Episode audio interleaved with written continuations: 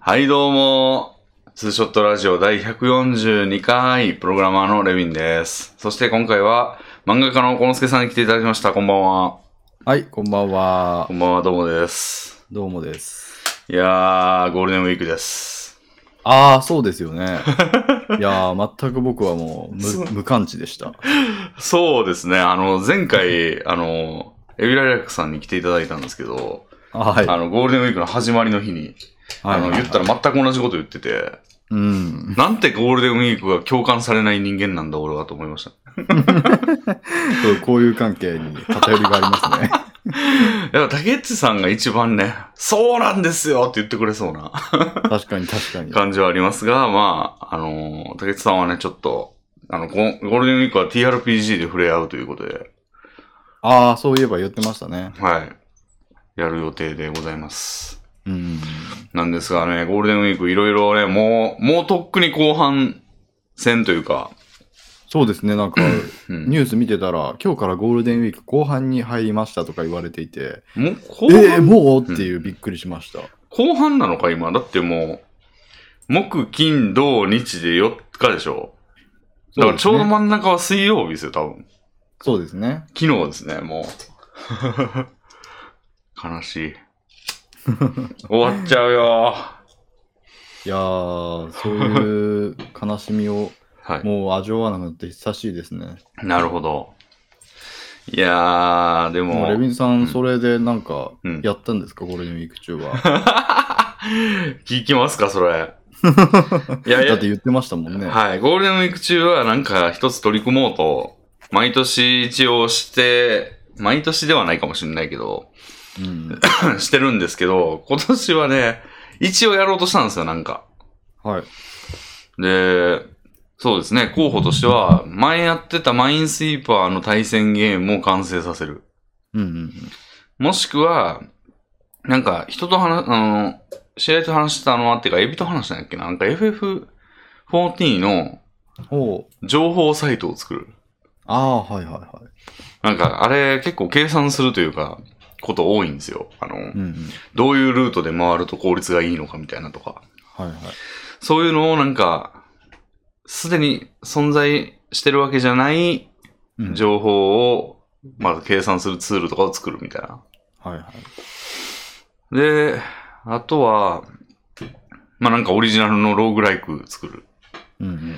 か、えー、まあ、ちょっと言ってたのが、なんか2ちゃんまとめブログああ、言ってましたね。を簡単に作れるみたいなはい。やつ。この中から選ぼうとしたんですよ。はい。で、なんか気分が乗ったというか、できそうだなと思ったのが2ちゃんまとめブログのやつだったんですよね。なるほど。なんで、一昨日か3日前ぐらいに、じゃあやるかと思って、おお。もうはい配信でやるぞって言って、はいはい。例のあのドバシンドロームさんっていうあの、YouTube にある大量の、まあ、フリー音源、フリーはいはい BGM を流しながら、コーディングするのが常なんですね、俺。うんうん。で、それでまあ、例によって、あの、集中力を発揮して7時間ぐらいコーディングしてたんですよ。はい。そしたらですね、はい。 7時間経った時に、はい。全く同じサービスがあることに気づきまして。しかも、にオープン2ちゃんで作ろうとしたんですね。はい。オープン2ちゃんのまとめブログを作れるっていう。うんうん。ま、オープン2ちゃんの公式にあったんですよ。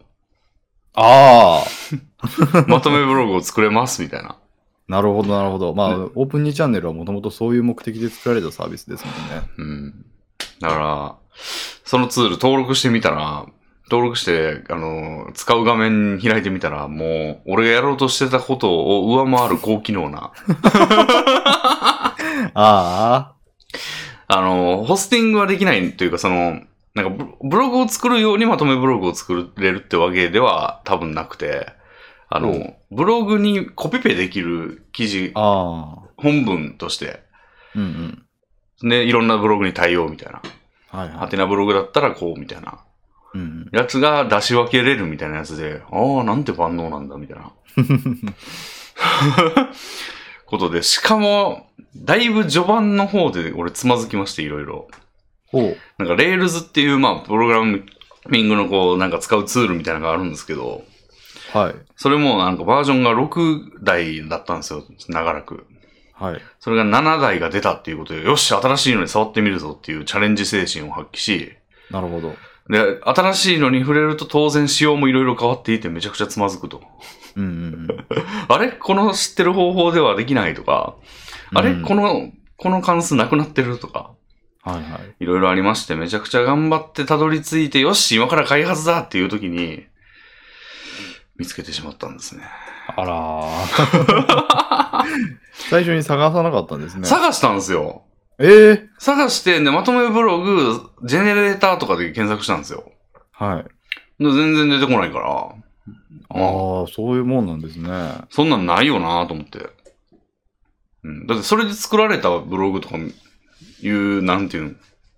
まとめブログで、え普段見てるまとめブログでそれなことを歌ってるまとめブログないじゃないですか。とか、ドメインが特特定のドメインとかあ。ちょって特にっとなよいく。わかんないですけど。あの、だからあ U- URL が、はい。はいの最初の部分はいはい。がなんかどっかの、なんか、なんとかあまレとビめン。さんの想定しているようなソフトだと、うんそういう形で、うん。あ、なんかジェネレーターを使って作ってるんだなっていうことがうん。わかるうんうん。はず。だ、ということだったけど、それがないから、うん。あ、じゃあ世の中にジェネレーター存在しないのだと思っていたけど、はい。ということです ね。テキストベースのジェネレーターがあったと。そうですね。あらココピペするタイプのやつが、 なるほど。なるほどねそれはちょっと見落としてしまいましたね。山抜けでしたね。まあでも、うん。やっぱりこういう何か作るってなった時って、うん自分が必要として、あれ、あ、でもない、全然ない、でも欲しい、じゃあ作ろうみたいなうん。感じで作らないと、うん。やっぱり分かんない時ありますよ。あるんでしょうね。まあ確かに、そうです ね。うん。確かにそうですね。いやあーうん。そういう意味では FF の方だったらない可能性が高かったのに。うん。確かにその情熱を見落としていましたね。今まで作ったもの大体そうでしたからね。ゲームとかでも俺がやりたいって思って、やっぱそうですよねう。ん。作ったりし自てた分んで。にとって必要なものだとちゃんと探してるはずですからうね。ん。それかはね、ちょっとなんか、こんなんあったら人は使うっしょ、みたいな気持ちが、私を、はいまはい慢心させたというか。だからそういうものはうんああるということです よね。はあったので、えーっと、だから私の今回の創作は、い。えー皆さんにまとめブログを作るジェネレーターはあるよっていう情報を与えることだけで した。そうでまだゴールデンウィーク半分近く残ってるんですから、す。うん。 くじけずに何かやります、なんかやったらいいじゃないですか。まあね。あとまあちょっと専門的な話になりますけど、Rails7 はなかなか面白い感じで。そうですね。さっきの話聞いてた感じだと、得たものは結構ありそうな気はしましたね。そうですね。なんかすごい仕組みになってましたね。なんか、リアクトっていう、まあちょっとわかんないと思うんですけど、あの、なんか、ホームページとかに表示する側の、はい。なんか仕組みがあるんですよ。ほうほう。で、それが今までその、Rails ってサーバー専門だったんで、はい。その、なんか HTML ってただ単に、プログラムに沿って出すだけやったんですよね。HTML をダダダダって、もうテキストを出すだけみたいな。はい。やったのが、なんかリアクトの JS をこう取り込んだりとかする仕組みが結構うまくことできてて、なんか Rails だけで何でも、なんか JavaScript で動くもんだったら何でもできそうみたいな感じになっててう、ーんすごかったですよ、皆さん。開発者の方ちょっと見てみると面白いかもしれません。いやそういった新しいツールとかって本格、なんて言うんでしょう学ぼうと思って学べるものじゃなくて作ると過程で覚わっていく部分って大きいですもんね、そうですね。そういう意味では既存のものであっても自分で作ってみようって言ってうんうん。必要な情報を選ぶ探すっていうのはうん一番勉強になるやり方ですもんね、そうですね。そういう意味ではうんいい勉強代だったんじゃないですか、そうですね。特に Rails はかなり勉強が必要な部類の言語で、へえあの、なんつうんですかね。分かってれば超早いみたいな言語なんですよ。なるほどあの、早いっていうのはパパパって作れるみたいな。うーんだからスタートアップは Rails でよく作られてるんですよね。あの、ただそれは習熟しているものでないと、そうなんですよ。わからん、る初見殺しだらけなんで。ああじゃあこの機会に学ぶことができたのが良かったじゃないですかそうですね。だからあの7もちゃんと理解しようと思うとだいぶ初見殺しだと思いますね、あれ。殺されましたもん、俺。うんわかんないわかんないってなってましたもん。うんえーまあ、そういう感じですけど、確かにまだ後半はあるので、そうですね。金、土、日、あれ ?3 日しかもうないですけど。 いや、木曜日の夜なんで。うん。そうですね。あー僕の方はです。ね、うんうんまあ、ゴールデンウィークだからということでもないんですけどでも、はい。あの最近アニメーション制作にしハマってますう。ーん。ハマっている。そうですね、なんかうまあ、単純にうん趣味として、へえ。そ。のアニメーションを作るっていうことをやり始めましおーおて、ーおこれはハマるっていうのが正しいぐらい、ー。うんなんて言うんでしょう、うん何か目的があって作ってるんじゃなくて、うんその作ること自体が目的なんですよ。うーん。だから作る過程が楽しくて、へえ。割と本当にいい趣味を見つけたなって感じですね。それはなんか、どんな手法でやってるんですかあの、まあ、パラパラ漫画です。うーん。そうおーあの、うんその普通のペイントソフトうん。に、一応、すごくちっちゃな、うん。しょまあ、そんなにしょぼくもないんですけど、パラパラ漫画機能が備わっていて、うん。だからもう、いっぱい書くんですよ。あ、いっぱい書くんだ。パラパラ漫画って作ったことありますレミンさん。全くないですね。そうなんですかあの、ページの授業中角のとか。そうそうページあれはちょっとやったけど、なんかまあ、多分時間にして合計全部で10分ぐらいのことだと思うんですよね。学生生活を通じて。授業中の手遊びの定番だと思うんですよね、パラパラ漫画作りって。はいはい。あそういう意味でも、普通にやっぱり趣味として楽しめるぐらい、普通に楽しい遊びなんですよ、ほアニメーション作。りって。はいはいはい。大変じゃないなので、普通に楽しみに作ってますね。その手法で大変そうですけどね。まあ、大変は大変ですよね。うんうんただ、まあ、これはもう僕の大きなアドバンテージであるところのう、ん。すでに絵を描く能力についてはうん。十分に備わっているので、あの、早く書く能力もある程度あると。そうですね。なるほど。その意味では、普通になんか、ゼロから趣味でパラパラ漫画を作ろうってうんする人の多分50倍ぐらいは早い。 え普通の人が一コマ書いてる間にも50コマ 書いている。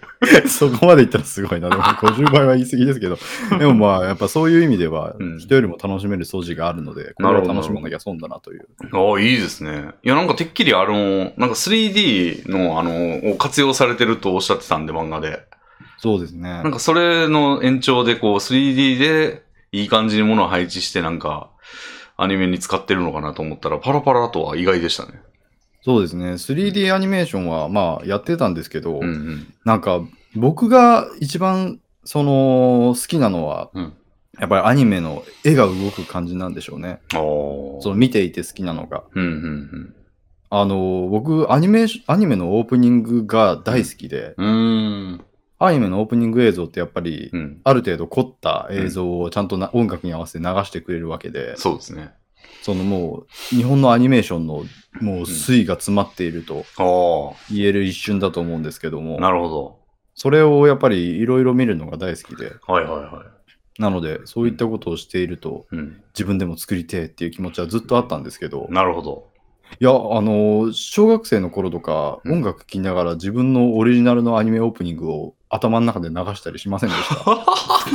いや、そこまではちょっとまだやってないですけど、あのー好きなやつはありますよ。もう、あげれるぐらいで。スレイヤーズなんかめちゃくちゃ好きですし。はいはいはい。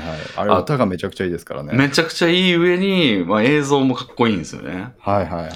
で、なんか、途中でこう、なんかいろいろシリアスパートと、なんか、こう、おちゃらけパートみたいなのが、ありますね。なんか交互に来たりとかするじゃないですか。はい。ああいうのもなんか賑やかでいいんですよね。そうなんですよね。うんキャラ紹介パートがあり、うんうん。その戦闘シーンを見せるパートがあり、うんちょっとシリアスなパートがありみたいな。で、最後、なんか全員集合で終わるんですよね、あれも好きですね。あの、デジキャラットとかも好きだし、はいはいはい。あとあのー最近や、まあわ、比較的最近やと未来日記とかめちゃくちゃ好きですね。ああ、あれかっこいいですよね。うんうんうん。いやーいや、ちょっあとそうよいう呼び起こされましたね、今。ちょっとオープニングいいなっていう。やっぱあれは誰しもがワクワクするものだと思うので、はい。そういったものを作りたいと思って。あ、でも尺いつかは的にもいいんじゃないですか、その、1分半ぐらいでしょ。そうなんですよ。うんうん一応ギリギリ個人でうんとっつけるんじゃないかレベル。うん。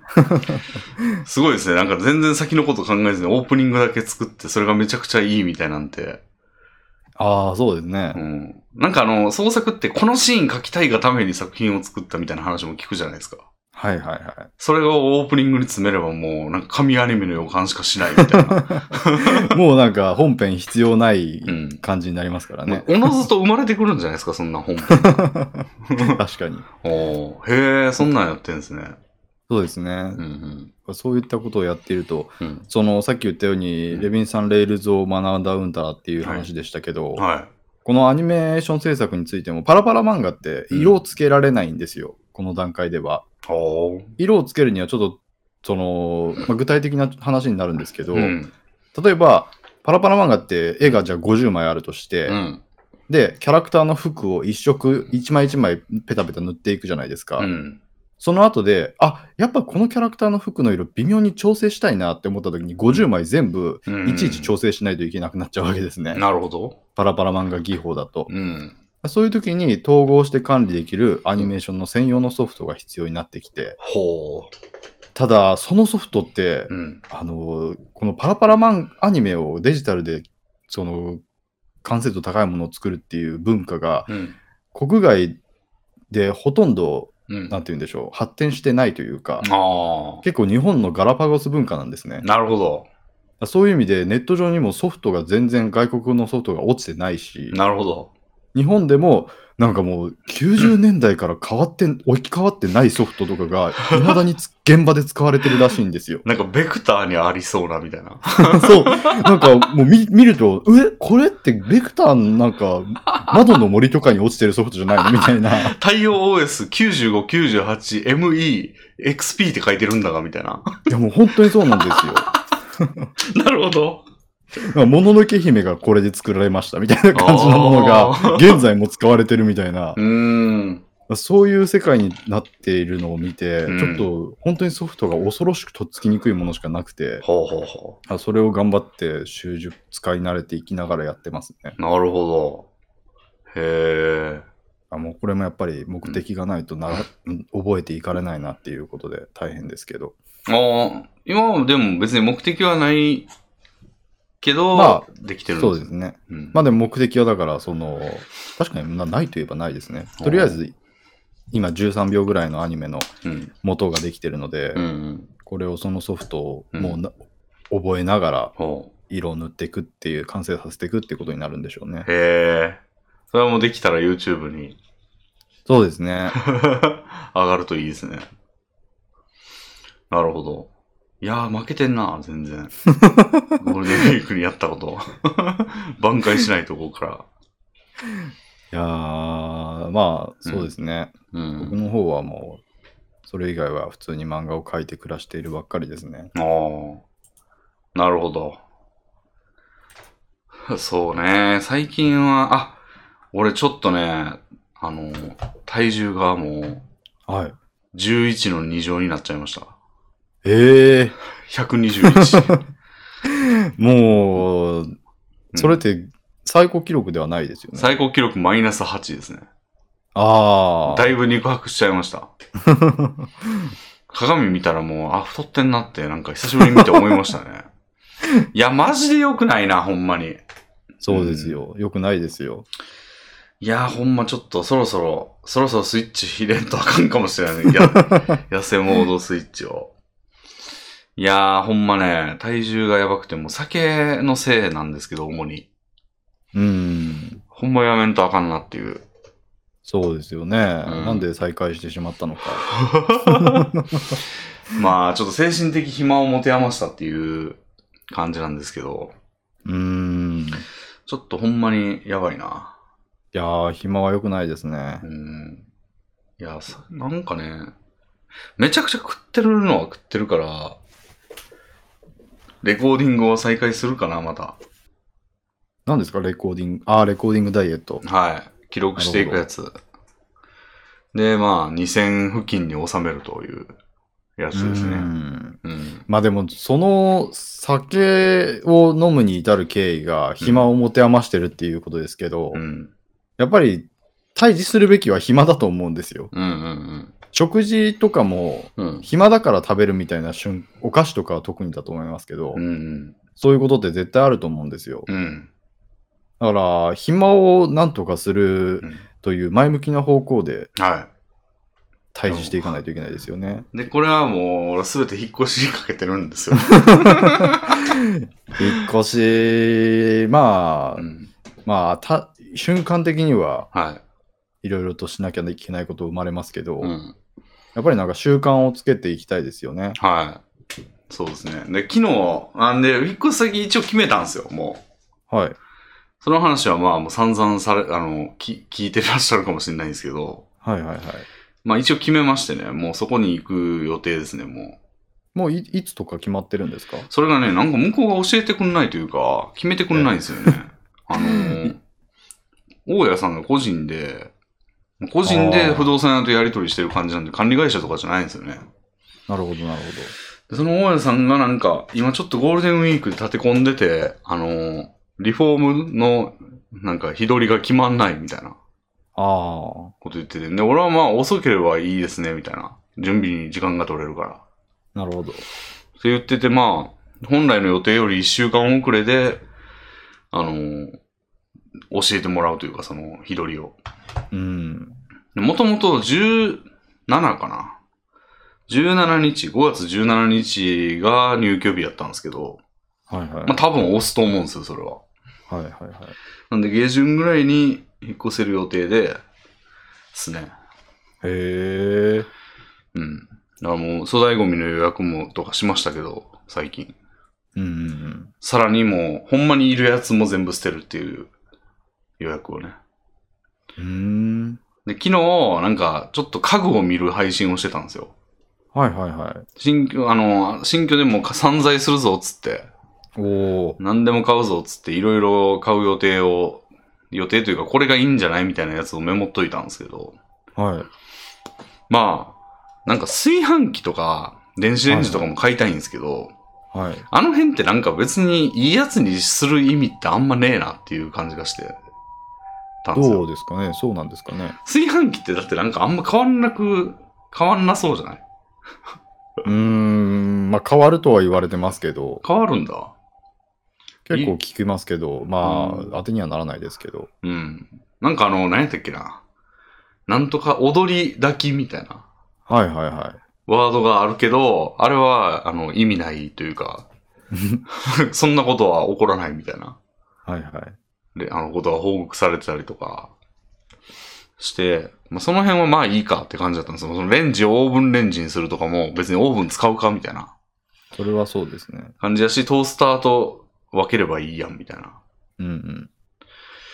で、まあ、その辺はとりあえず置いといて、あのーまあ、ルンバとかね、買おうかなと。ルンバもなんか、ほんま上、なん、どんぐらいのやつ使ってます一番上僕は当時の一番上のやつを買いましたね。10万円ぐらいの。ああ。そんぐらいのやつか。そんぐらいするんですよね、一番上。はい。俺もそうしようかな。まあ別にそうしてしまって問題ないと思いますけどねう。ん。なんか下のやつとの差分はなんか途中の障害物を避ける避けないと、はい。なんかゴミステーションみたいなのがあって、それに勝手にゴミ入れてくれるかくれないかぐらいの違い。そうですね。やけど、まあ入れてくれた方がいいもんね。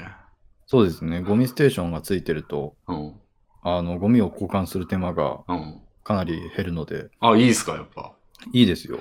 よし、それや。よし、それにする。あと何やったっけな冷蔵庫ね。ああ、冷蔵庫もなんかでかいやつにしたら、ファミリー向けを一人で使うぞっていう気持ちでおお、いるんですけど、なんか、あれもまた、なんか野菜室ってあるじゃないですか。はいはいはい。あれいらんくないと思ってんですけど。まあ、野菜室はそんなに冷えないようになってるので、あ、そう冷えなすんぎだ。ると野菜が傷む危険があるので、あ、冷蔵庫よりひ高いんだ、温度。そうですよ。うーん。多分基本的には。別に良くないですか なんか、冷凍庫と冷蔵庫だけでいいなって感じなんですよね。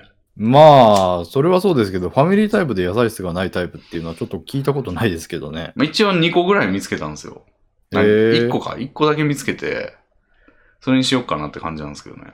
うんうんうん。冷凍庫の方に割り振りたいというか。うん。うん、まあ、冷凍庫が大きい方が絶対便利ですからね。うんうん。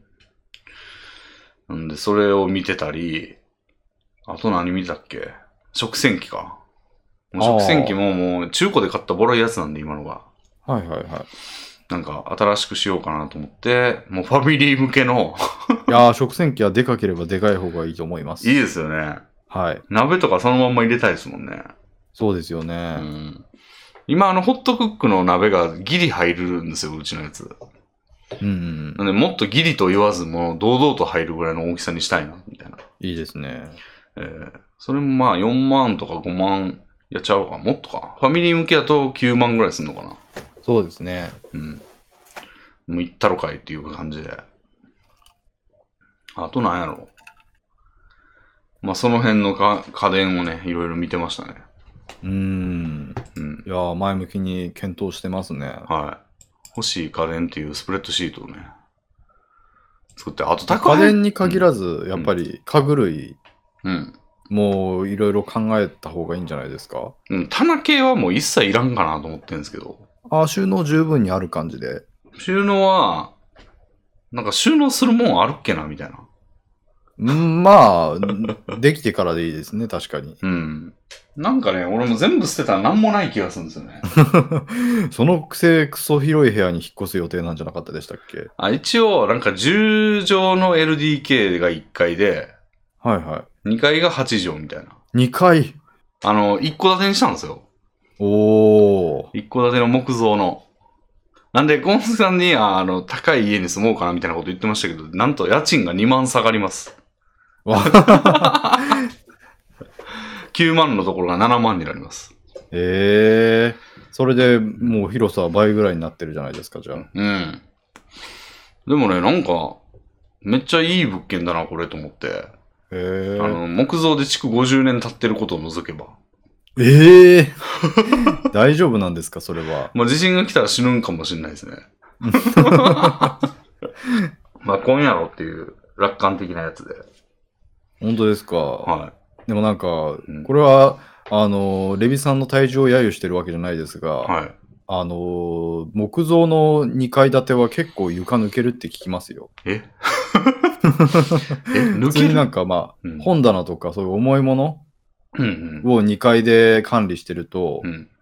抜けたっていう話はよく聞きますね。よく聞くんまれだ。稀に聞きますね。ほーん。。なので2階の使い方は気をつけた方がいいですよえ、2階にめちゃめちゃベッド置こうと思ってんねんけどな。まあ でかいのだ、まあ大丈夫だとは思いますけどね。割とデカめのベッドがいいな、みたいな。まあそのベッドでレビンさんクラスにとか3人出たらまずいかもしれませんけど。確かに俺しかおらんっていうのもで結構でかいんじゃないですか。 その、人がもう一人いたらもうなんか50、60キロぐらいは増えるわけじゃないですか。荷重が常に。そうですね。でもそれがいない分、 なんとかなるっていう。そうですね。あと、まあ、一軒家なんで、なんか宅配ボックスを置かないとなと思って。はいはいはいはい。宅配ボックスもちょっと、まあ、なんか売ってんですよね。えー、もうあるんですね、戸建て用の。うん。 なんだけど、まあ、いろいろタイプがあるみたいで、その辺もちょっとね。なんかクーラーボックスみたいなやつがいいなっていう。うん。クーラーボックスで中に鍵が置いてあってみたいな。えー。うん。うちの会社がそれでやってるんで。ああ、もうじゃあ使い慣れてるやつだったら、使い慣れてるタイプだったら信頼できますよね。うん。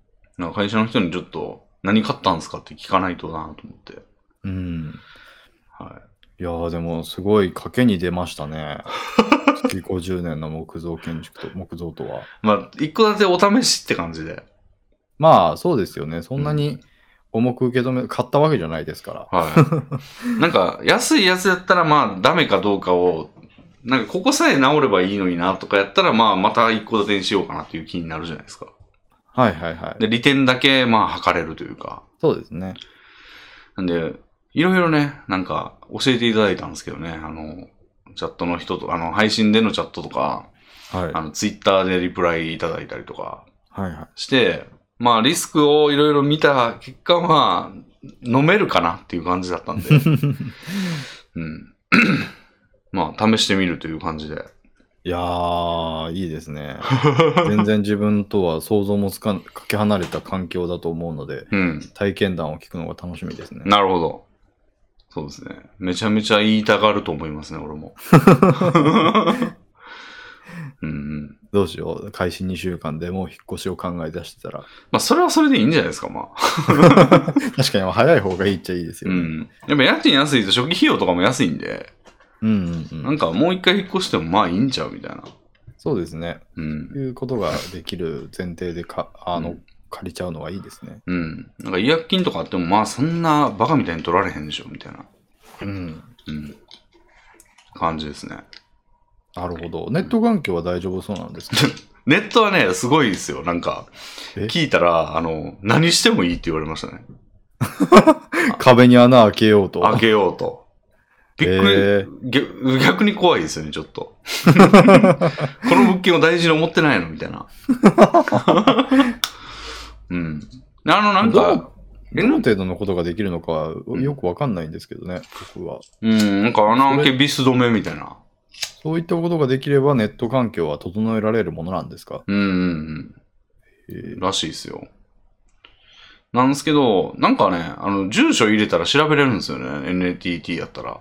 なるほあのどフ。レッツ入ってるかって。で、住所入れてみたら、開通済みみたいな。ああ。開通済みというか、なんか丸ってなってて、それはもう入ってるってことらしいんですけど。うーん。だからね、もう、フレッツはいけんじゃないかなっていうへえ。感じでしたね。ネットの線って何をどうしたらつながるのか全然わかんないですよね。なんか電話線がは普通に通ってて、はそれがあの、ADSL が限界のやつですからね、はい確か。で、それとは別に光だったら光ファイバーを通さないといけなくて、あ。ああ、なるほど。光ファイ バーをなんか引いてくるみたいな。へえ。あ、じゃあ電話線のうん。そのルートをうん。強化というか、ルートに光ファイバーを通すっていう工事をうん。が行われるんで多すね、分おそらくこれから。はい。でももうすでにそれはされてるんじゃないですかね。あ、そういうもんなんですかはい。なんか一回開通したら撤去するわけじゃないから、あじゃあ、これまでに住んだ誰かがもうやったよっていうことなんですよ、ことなんでしょょうね。う。へえもう何よりですよね。いや、素晴らしいですね。そのパターンだとなんか、契約する必要もないというか、俺が契約してるやつを多分スイッチするというか、移住先を言うだけでいいみたいな。うん、うん。感じのはずなんですよ可能性もありますね。うん。なんですけど、まあ一応ね、あの、ダブルの、ダブル契約期間をちょっと取って、うん、うん。向こうに家具何にもない状態になるんで、そうですね。なんで、下手したらホテル住まいになるかも、ちょっとこの間。うん。出るところがないから。っていうようなこと、もう大胆なやつを考えてますね。ええさっきベッド2階にしたいっておっしゃってましたけど、うん。 2階にトイレないですよね。ないですね。ああ、危ないかそれ気にならない人ですかなる、あの、階段を降りることが抵抗かどうかってことそう。それは俺経験がないですね。あ、そうなんですね。はい。平屋にしか住んだことないというか、2階建て以上の家に住んだことないですね。僕以前ロフトベッドだったんですけど、なるほど。そのトイレに行きたいたびに、うん。はしごを降りないといけなくて、ああ。それが普通に、あ、めんどくさいのもありましたけど、結構危険を感じましたね、みんな。なるほほど。いや、めちゃく寝ちゃぼ、けて、うん。ね、お登り降りするわけですか階段何回か上り下りしたんですけど、結構急なんですよ。ら。うん。しかもそこにね、寝起きボーナスが加わって、ああ。ちょっと危ない可能性ありますよ。じゃあ1階にしとこうかな。その方が安全な気がしますねう。んうん2階はもうなんか、うん。うん。あんまり使わない前提というか。まあ確かに。2階、2階にはパソコンしか置かないようにしようかな。ああ、いいかもしれないですね。はいまあ1階両方に置くつもりなんですけど、へえ。もうダブルパソコンでいこうか なと。うん。いやーでも本当うんに新生活羨ましい な、全も然今の家に満足してるのに。ああ。もう散財する気でいますよ、もう。うん。なんで、まあそれはね、また多分次回の、来再来週するとしたら、次回ではまだ何にもしてないのかな。うんうんううん。ん。なんでまあ、自治会ぐらいにはもう、ああの、反響の中、あ の、声が響いてますね、みたいな状況でやる可能性はありますね。うん。そうですね。だからそれを機なんにか、んはい。やろうかなと、いろんなことをやりたいなと思ってるんですよ。うん、そうですね。うんまあ、とりあえず、その時までに死なないように。どういう、どういうことです かもうなんか体重、その時まで何もしないって思っていたら、はもう何もしないことによって、どんどん体が悪くなっていき、 でも、引っ越すまでは俺は何もしないって言 って、い。酒は飲むって言って。そう。なるほど。でも取り組みたいことはね、多少あって、なんか前のラジオで言ったんですけど、なんか関係準一級受けてみたいなと思って。突然何ですかいや、なんかクイズノックとか見てたら、なんか、はあ、関係って確かに俺に親和性あるし、いいかもな、みたいな。もう。元々漢字好きなんでまあいいかもしれないですね。うん。なんで、それをこうなんかタブレットを買って、はい。配信で漢字の練習をするみたいな。やつやろうかな、みたいな。えうん。のを目論んでますよ、今。ー、いいことですね。うん。そういった新しい趣味を見つけて、うんうん。なんとか暇を遠ざけてください。そうですね。 そうしないとブクブクに引力がありますから。うん、あの、楽園実験というものを知ってますかその、え依存症に対するはい。実験で、はあの、マウスをおう、モルヒネい。うん。の混ざった水のあるうん。カゴの中で飼育するわけですよ。おーおー2種類のカゴを用意しておー。、は片方のカゴには他の娯楽を何も用意しない。い。は片方のカゴには様々な娯楽と仲間たち。い。はで、すごい広々としたカゴい。うん。にするわけですね。はで、マウスはモルヒネ入りの水と普通の水を選ぶことができるんですよ。い。うん。それぞれのカゴの中で。うん。で、どっちの方が先にモルヒネ漬けになるかうん。ということを実験した結果、うんまあ想像の通り、うん。何も娯楽がない部屋のマウスはどんどんモルヒネ漬けになってい き、娯楽がある部屋のマウスは全然モルヒネ漬けにならないし、うん。モルヒネ漬けに、そのあえてモルヒネ水しか置かない状態にして、モルヒネ漬けにしたんです。した後、うん。また選択可能にしたら、うん。モルヒネじゃない方を選び始めるんですって。へえ。他の娯楽の方が楽しくて、おう。他の娯楽をそのモルヒネで酔ってる状態だとそれができなくなるから、おう。それを理解して、おう。そのモルヒネじゃない普通の水を飲み、自ら健康な状態に立ち直り、おう。そういうなんか繁殖だったり、おう。あのー普通にじゃれあ仲間とじゃれ合ったりする遊びをうん優先したがるおのお。だそうですよ。もう答えやん、それ。 その通りでしょ、もいやもう本当に僕もそれでそういうことなんだって思いました よ。う。で、その、あれでしょ、何人も娯楽がなくても、モルヒネの水が置いてあるマウスに俺を重ねたでしょ。その時は重ねませんでしたけどなんかダブって見えてたでしょ。 俺も今、想像の中でダブって見えてるもん、俺。あれ、みさんは、関係とかを与 えて、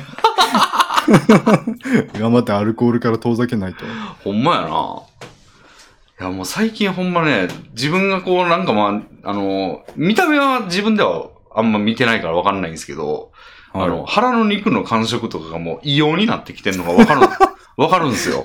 ええなんかもうね、自分がもう、ああ、すごい存在になってんな、みたい な。あの、やっぱね、あの、鏡何本見なくてもね、わかるんですよね、そういうのね。あああ、そうなんですね。はい。の例えば電車乗るじゃないですか。はいで席に座るでしょ。はいはだからね、あの、体重がね、110を超えてくると、い。はい、あの、隣が空いてても座んないんですよ、誰も。ああ、なるほど。で、90代になった時はめっちゃ普通に座ってたんですよね、隣の人。隣のあ席ー空いてても。はい。だからやっぱ、見た目で、あ、やめとこうってなるんでしょうね。デブが、デブ ますあ、ぎ普て通。にスペースの問題だと思いますけど、うんうんん。そういうスペースのはありますよねが。。うん。やばいわ、もう。だから最近もうほんま自分が、どんどん、でもそっちに振り切っても良くないというか、その、もう俺は種付けおじさんみたいな見た目になるんだ、みたいな。風な吹っ切れ方は、ほんま終わりやなっていう。 あ感じもあって、いや、ちょっとやっぱ、あの世間の目をなるべく相対化してた自分だが、そこを相対化したら 圧力がなくなるんで、健康じゃなくなっちゃう、健康になれなくなるというか、あ。うん。うん。何でしたっけね、あの、悠々白書の、あのー、何やったっけ、あいつ。トグロ弟みたいなやつが、あ、兄、兄か、はいは い。みたいなやつが、なんか魔界の植物で、なんか人間を植物にして植えてるみたいなやつが、シーンがあ何って。でしたっけはい。で、なんかクソデブがなんか植物にされて、はい。もう、あの、う、植わってんすよ。はい。あれが俺だって思ってますもん、今もう。 あんな感じだろうな、俺今、みたいな。ああはなりたくないっていう気持ちをね。ああなってもいいんだって思ったら終わりですから、もそれは何ですか健康のためってことですかう。いでもや、なんか自己実現。健康のためですね。あ健康のためですか健康のために、その相対化はやめといた方がいいなっていう。うんなんか健康以外の目的があると、うん。もうちょっとね、前向きにうん。痩せる方向への努力ができる気がするんですけどね。ああ、こんな見た目じゃ、見た目で人前に出たくないみたいな。そうですね。うん。そういったものがうん。強大きくなればうん。別の動機ができて、やっぱ動機は大いに越したことはないじゃないですか。うん。なんかファッションに凝るとか。そうそうそうそう。 想像できねえ、俺がファッションに凝ってるところ。なかなか難しいですよね。 うん。そうですね。まあ、ほんま良くないですね。なんか気持ち悪くなるんですよね。へあーの酒飲みすぎると当たり前ですけ ど。それもね、なんか2回起こったんですよ。この、こ今回酒飲み始めてかはい。はいら。で、その2回目が今日やったんですけど。はい。だから今日、今日あの、昼間に幸之助さんに一回打診して、ラジオしませんか、みたいな。はい。で、なんか、まあ、しばらく、あの、時間が経ったんで、まあ、もう酒飲むかと思って、はい。酒飲んで、その、今からやりませんみたいなやつを消 して、はいは21い時にしませんかみたいな、だいぶ遅らしたんですけど、あ はい。あれは酒飲み始めたからですね。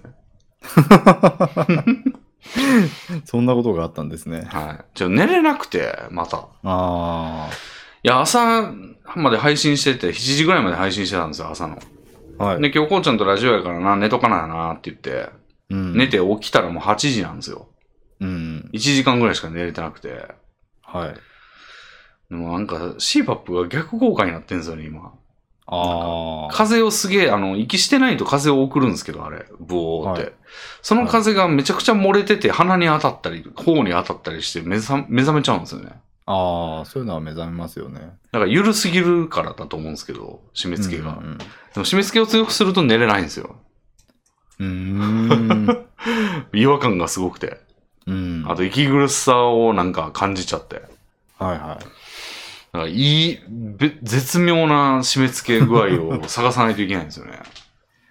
いやー、ちょっと CPAP が困難ってなるとね、うん。もっと根本的な、えうん CPAP ってよ対症療法じゃないですか。そうですね。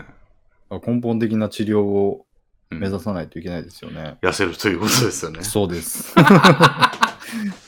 いろんなことが俺に痩せろって言ってるんですけ どね。かたくななんですよね、俺が。なんか、ダイエット YouTube とかをうん。鬼のように見てると、うんなんかやれそうっていう気持ちになりますよ。ほう。なるほど。結。構、筋トレ YouTuber の YouTube をめっちゃ見るんですけど、うん。なんか、もう、これだけでできる、これだけで筋肉つくみたいな、うん。いろいろ仕入れていると、うん。なんか、あすごい効率よくやる方法があるんや、やってみようみたいな気持ちになるんですよね。うんうん。結構なんか科学的な解説とかそれっぽくやられると僕弱いんですよ。なるほ ど。うんうん。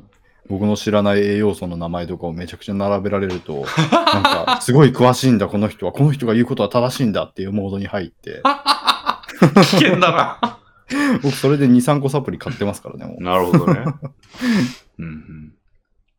いやーまあそういうの、まあなんかまあそれの実効性を図るのはさておき、はい。まあ意識づけとして一番いいですよね。そううんうんそれはわかりますね。まあ、麻雀漫画を読むと麻雀打ちたくなるみたいな。ああ、そうですね。はい。感じで。あれいきなりなんかダイエットしなきゃでやるんじゃなくて、うん一番軽い部分から、とりあえず動画を見てみるだけみたいなうん。部分から入っていくのはいかがでしょうか。確かに。風呂でね、もう、何も見るもんないなって、スマホを持ち込んで、何も見るもんないなってなってるぐらいなら、ツイッターを見るのではなく、それを見てみるっていうそうですね。のはいいかもしれません。あ僕最近、そう、栄養のことを考えていて、だから、おおー。初めてその P PFC バランスうん。をちゃんとけあの自分でつけて、うん。食事の内容を管理してますよ。ああ、なんか三大要素的なやつ。そうそうそうそうそう。はいはい、聞いたことあなる。んか、あの、痩せるためにうん。糖質制限と脂質制限をうん。 3週間、2週間でうん。交互にやるうーんっ。ていう方法がいいって、さっき言ってた YouTuber の人が言ってて、うん。そうしようって思って。だなるほど。はいはいはい。から、今、自分が口にするであろうものを全う部 PFC バランスを測っておー。やってますね。なるほど。はあ。いいですね。なんかそういうのをなんか意識して、うん。そのなんて言うんでしょう、実際になんとなく、うん。えー食事の量を減らそうとかだとちょっとうまくいかないことが多いので、うんうん。ちゃんとルールをしっかり決めちゃうとやりやすいですね。うん。まあ、レコーディングもそうだったんですよね。その、そうですよね。 2000ちょい前後にはい。しようみたいな。はいはいはで、しようっていうか、まあ、してなかったらどう、罰ゲームみたいなのは別になかったんだけど、い。うんまあ、してなかったんですよって相手に言わないといけないみたいな、うん。うんうん。あの、報告会してたんで。はいはいはい。でなんか、2000、今日はちょっと3000いっちゃいましたね。あら、みたいな。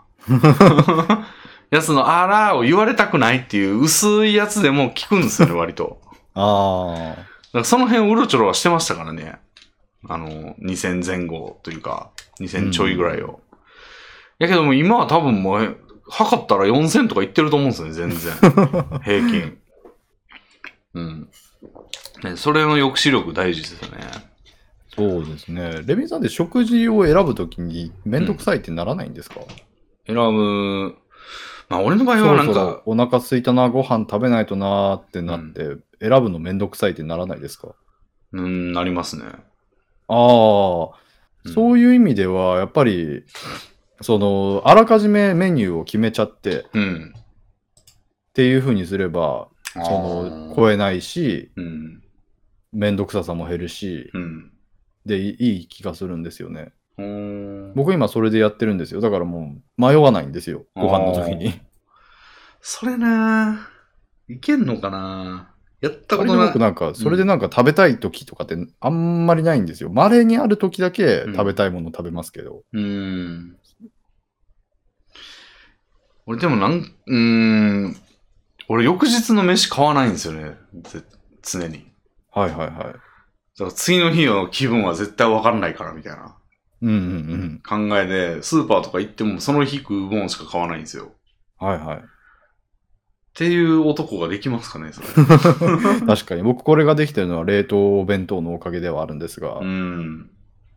いや、それもね、、はい。導入したいですね、もう新居では。ああ、素晴らしい考えですね。あの今の冷凍庫やと入んないんで、一切。だそうですね。からもう冷凍庫を野菜室の分もれ、あのー割り当てられた冷凍庫で、うんうんうん。もう冷やしに冷やしたろうと思って。冷凍弁当を。そうですね。まあ、冷凍弁当だったら別に、うん一応、決め、何もなければそれを食べるっていうことにしておいて、うん。なんか今日はココイチ行きたいなって思ったら、その日は別にココイチ行ったらいいわけで、そうですね。なんか何も決まってないと別にココイチ行きたいって思ってないけど、うん。選ぶのめんどくさいしココイチにするかみたいなノリで行っちゃったりするじゃないですうか。ん。それって一番損ですよね。うん。あんなに体に良くないもの を消極的に行くなんて、ああ、消極的に言ってる時めちゃくちゃありますね。すごいもったいないですよ、体の健康に対して。なるほど。いや、俺は変わるんだ。 変われると思うんですよね、ほんまに。冷凍庫とか導入 素晴らしいことですね。うん。導入したら。新居に行ったら、俺タブレットも買うし、タブレットを買ったら関係の練習もする し、変わるんだ、俺は。関係なんか面白いですね、小学生みたいで。なんかちょっと良くないですか ?12 日持ってんすよって言ったら。いやー、正直よくわからないですけど。マジ で一級の下っすよ。いや、うーんまあか まあ、レミンさんがもともと漢字が好きだからっていうことなんでしょうね。ああ。なんかそういうのをね、やってみたいなっていう。へえ。うん。そういう感じですね。なんか話題で見ようかな。 うん、関係に準1級取ろうかなって書いてますね。でも準一級って言ってますけど、一級じゃダメ、一級はそんもう無理なんですか1級はね、ちょっと、マジ吉の部類というか、あ、そうなんですね。はい。漢字の数がね、なんか6000ぐらいあるんですよ。うーん。うん、なんかもう、俺が考えた最強の漢字みたいな、あの、国字みたいな、とはいかはいもガンガン出るみたいな。ええ試しにやったら俺多分10%ぐらいしか正解できなかった ですね。うん合格がね、80%やったはずなんで、ああ。うんだいぶ無理っすね。そうですね、話題ね。僕の話題デッキにあるじゃあ一つ、ああ、お願いします。のー、最近人の配信で、うん。あのー、プリンプリンセスメーカーを見たんですけど、ほう。レミさん、プリンセスメーカーってやられましたやったことあります手はないけど、一応知ってる、なんかプリンセスを育成するやつですよね。そうですね。はちょっとそれ意外というか、い。はい。あれはレビンさん好みだと思いました。うーん。なんか、そのプリンセスを育成するんですけど、うん。そのステータスを管理してう、ん。行動予定をバンバン入れて、うん。で、最終的にプリンセスがどういうプリンセスになるのか、大人になったプリンセスがうん。どんな相手と結婚したり、どんな人生を歩むのかっていうのがエンディングになってるんですけど、はいはい。そのエンディングが極めて多岐にわたっていて、うーん。だから何周も何周もして、今回のプリンセスはこのエンディングに行きつけたわ、みたいな、うんうん。そういったことをやるゲームなんですけど、うんやっぱりシミュレーションゲームとしての出来がすごくいいのと、うん。プリンセスが非常に可愛く、へ絵ー絵のパターン数がいいすごいとんでもなく多いんですよ。へえ。あの、プリンセスは10歳から17歳までうん。育つんですけど、うん。当然10歳から17歳まで、うんあの、1年ごとに見た目が微妙に変わっていくんですね。へえ。別にこれ 3D でなんか変数が変わって、うん。なんかサイズが変わってるとかじゃなくて、全部 2D イラスト個別に用意されてるんですよ。なるほど。で、それぞれの年齢のプリンセスに対して、うん。その遊びに行った時の、うん。その画像も用意されていたりするし、うん。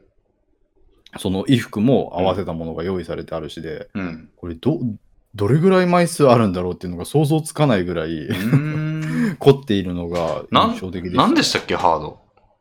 あー、まあ、プレステとかであっったりしたと思うんですが、うん今、スチーム版が出てるんですたよね。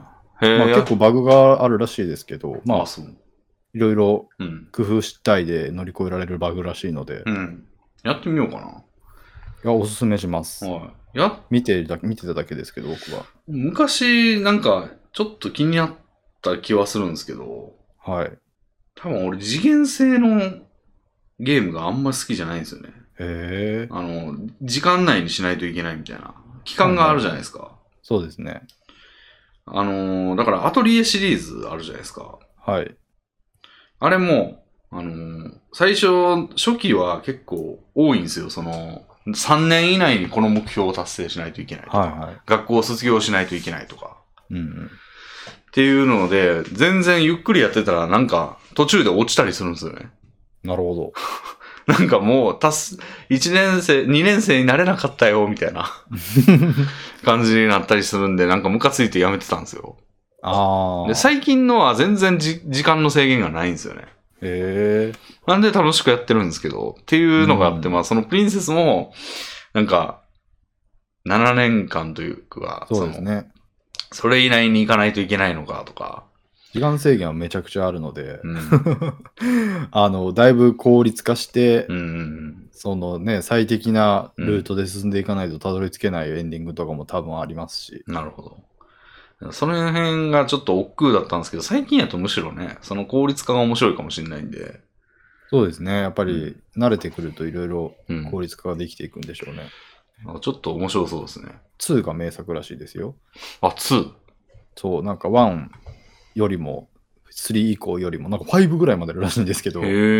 2が一番良かったみたいな評価が聞きますね。じゃあ2がいいらしいとメモっとき ます。いいですね。うん。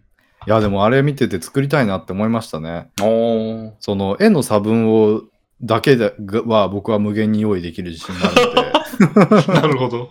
そう絵の差分でうん面白さに寄与できる、うんなんていうんでしょう、面白さをブーストできるようなゲームだったら、うん。僕は面白さを無限にブーストできるなぁと思って。ああ。なるほど。まあもちろんプリンセスメーカーはそれだけじゃないすごいいいバランスがあるんですけど、うん。やっぱりそういう意味ではね、自分の強みを生かせるゲームを何らかしかで作れたら面白いなってはちょっと思いましたね。なるほど。それはいい情報ですね。マッチョマンメーカーを。マッチョマンメーカーいいっすね。いや、めっちゃ面白そう。10歳のなんか奴隷少年みたいなやつを拾ってきて、筋力とか知性とか。そう、めっちゃいろい鍛ろえたら最終的にもうすごいやつになるんですよ。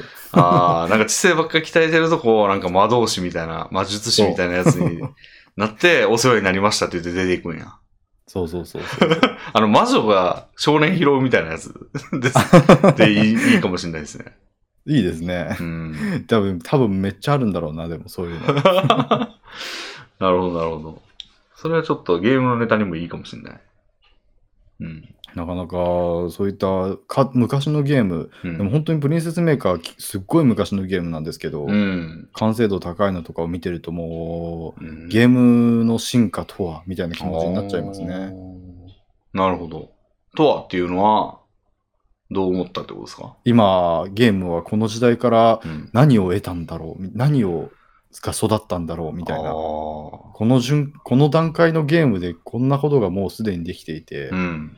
なんか今何ができるようになったかって言ったらなんかね、うん 3D のレンダリングが早くなったとかそんなぐらいじゃないのかみたいなおおことを思ってちょっと悲しい気持ちになりましたね。ー。ああ、ゲームの、ゲームの本質をついていきますね。なんかでも、あのーそれ、まあ、別に悲しい話だけではなくて、うん。最近やったヴァンパイアサバイバーとかうん。。もそうですすけど、うん。なんか、ゲームって究極まで行くと、うん。脳内麻薬の自動発生装置にどんどん近づいていくん。と思うんですけど、そうですね。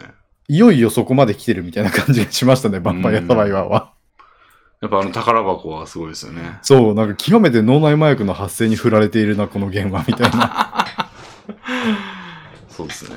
まあ、 そういうなんかルノーシア専か門なんかうんの、そういう近未来 SF の世界で、うん。なんかストーリーの中で語られていたんですけど、うん。なんかゲームとなんかここはゲームルームあなたはゲームをプレイすると、うんあ脳内麻薬が無限に生産されるのでとてもハッピーになれますみたいな感じで、 うん。近未来の世界ではもうゲームがそういう定義になってるみたいなちょっとしたブラックユーモアが含まれてたんですけおどおー。なんかもうそうなりつつあるのかもしれないとか思いましたね。ね。なるほど。そうしたら規制されますね、多分ね。 麻薬みたいなもんやから。そうですね。 実際、規制してる国、中国なんかなんかそういう流れですよね。いやーだから非常に考えてることはわかるなっていうのはちょっと思いましたね。うん。だから脳内麻薬発生装置にもう近づきつつある、完成しつつあると見たんでしょうね。うん。そうですね。なるほど。ちょっとやってみよう、それは。いいですね。うん。私の方はそうですね。うん。そうだな。どれにしよ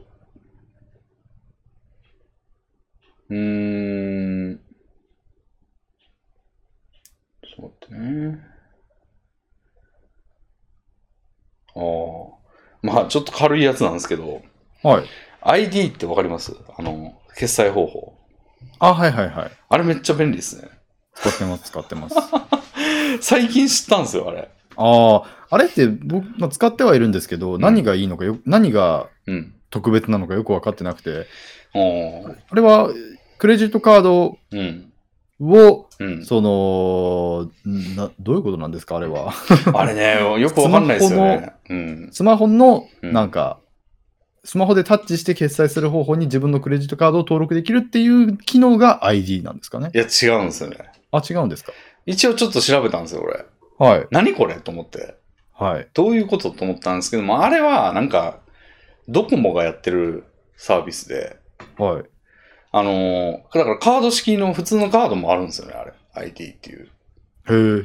だからスイカ、フェリカの、フェリカってあるんですけど、あの技術としてソニーが開発したフェリカっていう技術があって、それを採用してる、まあ、決済方法で、うんうん。でそのうち中身というか、その、えー実際の金の支払いはなんかクレジットカードとか、そうですね。あとプリペイドもあるのかなうーんっ。ていうタイプのやつで、でそれが、あの、Apple Pay が ID に対応してる、うんうんうん。したので、あの、スマホで Google も対応したんかうん、な ?Android で。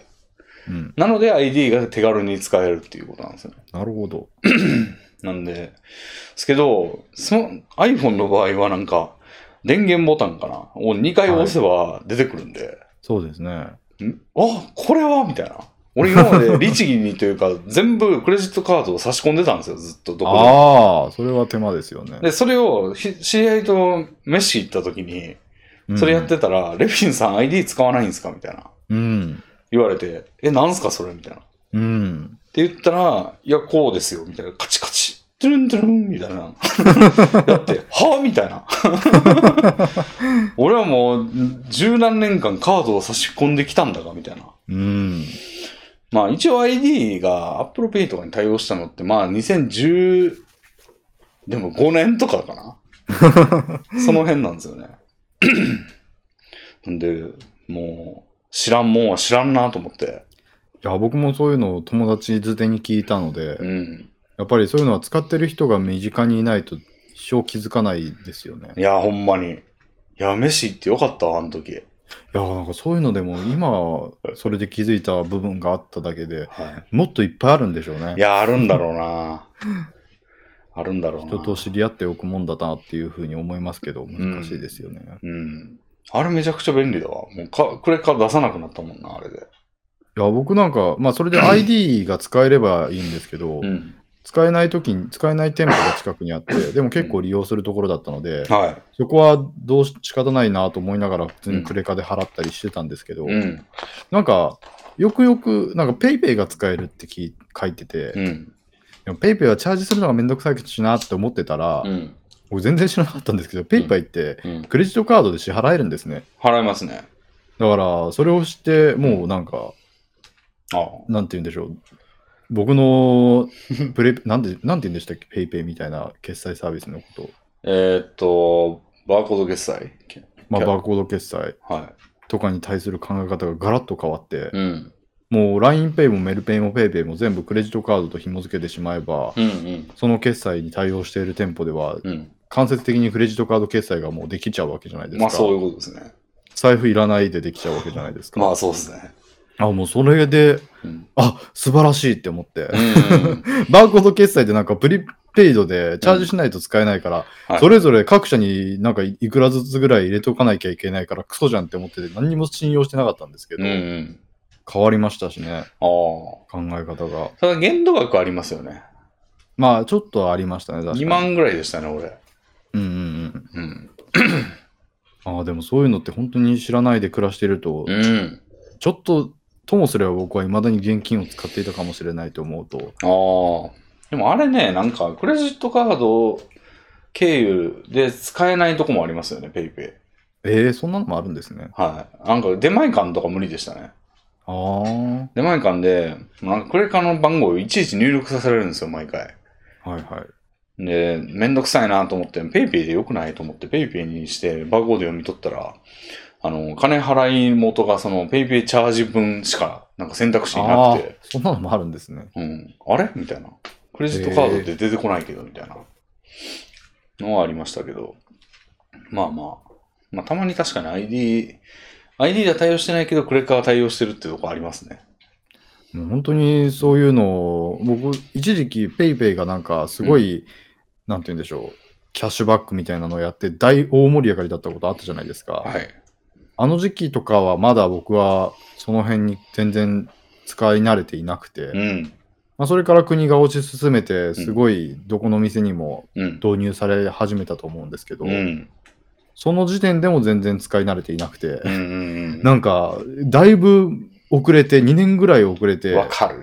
使えるようになったわけで、なんか、この期間、スパンって、もう、どんどん広がっていくんじゃないかみたいなうんうんうんうん。のことを思うと、もうだからガラケー使っ、いまだにガラケー使ってるおじいちゃんおばあちゃんみたいなうん。存在も近いなみたいないやー、ほんまっすよね。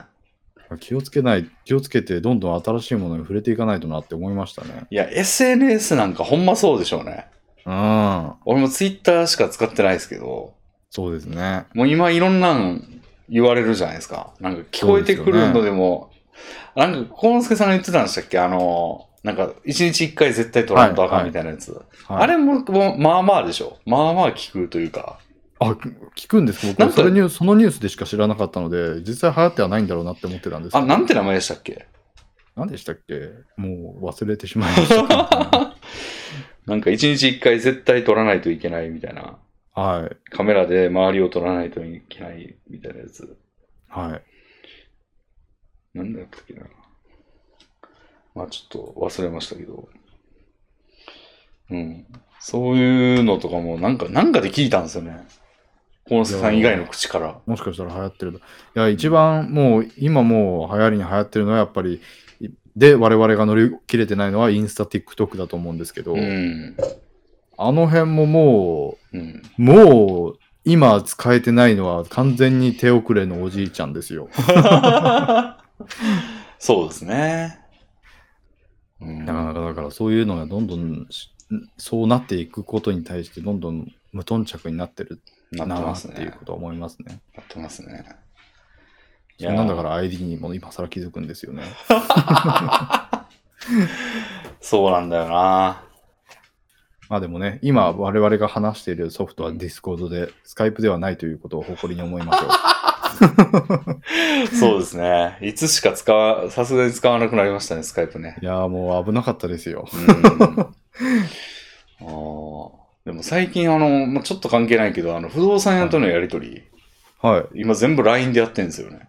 そうですよね。 LINE でやるんだなと思って、ああいうの。そうですね。レビンさんは最後に不動産屋とやったのが10年前ぐらいだでしょうから、そうそうそうそその時は LINE は使えてなかったでしょうね。う。うん。あの、写真もさっと送れるからいいですよね。いやー、普通にもう、LINE 以外考えられないってなりますよあね。あ。そうですよね。全部あれでやってほしいな。もう今なんかメールでちゃん、そういう、なんて言うんでしょうん。う、て連絡させられる機会って本当に限られてますからね。うんうん昔で言う、だから電話やお手紙みたいなものになってきてる感じはしますね。うん。うん。確かに。そうですね。まあ、そういう話がありました。うんうんうん。他はね、なんかあるかな。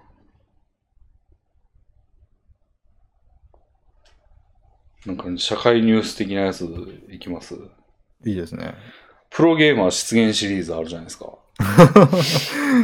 そうですね。僕も今う日、んレビンさんがツイートしてるので知りましはい。いやーなんかあの前にはあの田中なさんが、た。あはい。のなんか100身長170センチない男は、えー人権ないみたいなやつで炎上してましたけど、今回はあの、ま、障害者かよみたいなはいはい。発言が、あの、取り沙汰されておりましたね。まあ、でもこれについては最近思うのは、うん。もうなんか、うん芸能人と同等クラスになったのだということをうん。喜ぶべきなんじゃないかっていうことを思いますね。もなんか、普通に芸能人だったらううん。ししない発言ですし、したら炎上する発言じゃないですか、多分。うん。そういったものがうん同様に炎上するぐらいの立場にプロゲーマーが昇格したうん。うん。と考えれば、うん。そんなに悲しい話ではないんじゃないかなっていう。まあ、立場という、立場というか、その、な身入りのほどがそうなったというよりは、やっぱスポンサーの存在でしょうね。そうですね。うん。だからスポンサーからそんな大した額もらってなかったら、なんか責務だけ大きくてだるいなって感じですよね。でも、スポンサーから大した額もらってないんだったら、うん。別に切られてもそんなになんじゃないですか。 うん、まあだから、そんなにって思ってるんかもしれないですね。まあだから発言がそういったことによっていく、うん。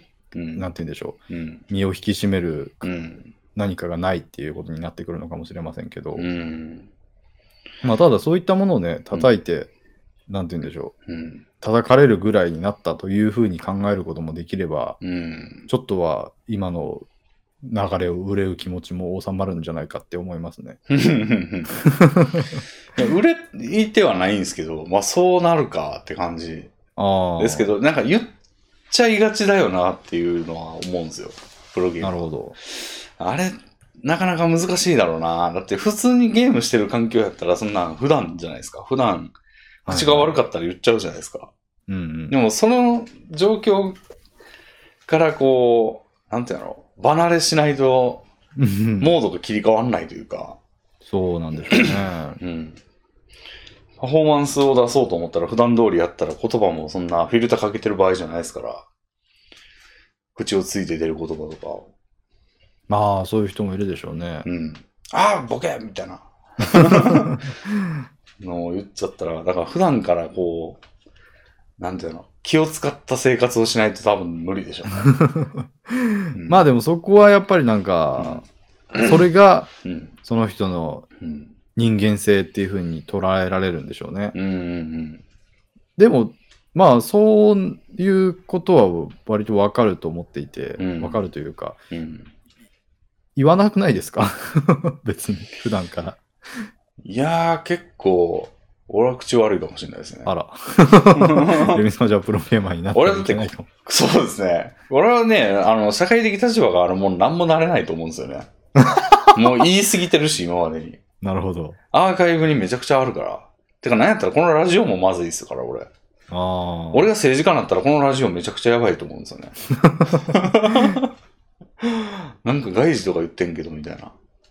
なんかそういうのを僕はそんなに、うん。なんなんて言うんでしょう。うん。言うことで自分の口が汚れるみたいな感じがうん。あって、ああ。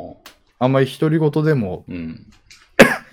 言う言いたくならないんですよあね。あ。なるほど。それは健全ですね。うん。まあ、逆にうん。場所を選んでわざと言ったりすることはありますけど、うん。自分で独り言で言ってるから、うんそういう場で出てしまうみたいなことはうん。自分は経験ないですね。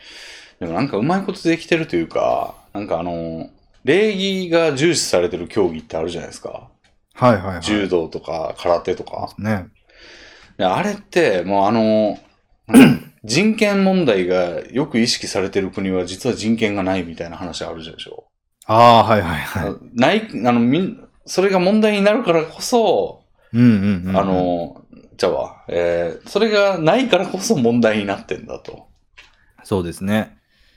あの、よく人々の口を、口にその意識しないとっていうのが声高に言われるのはないからなんだっていうのって、それは武道においてのそれもそうで、そうですね。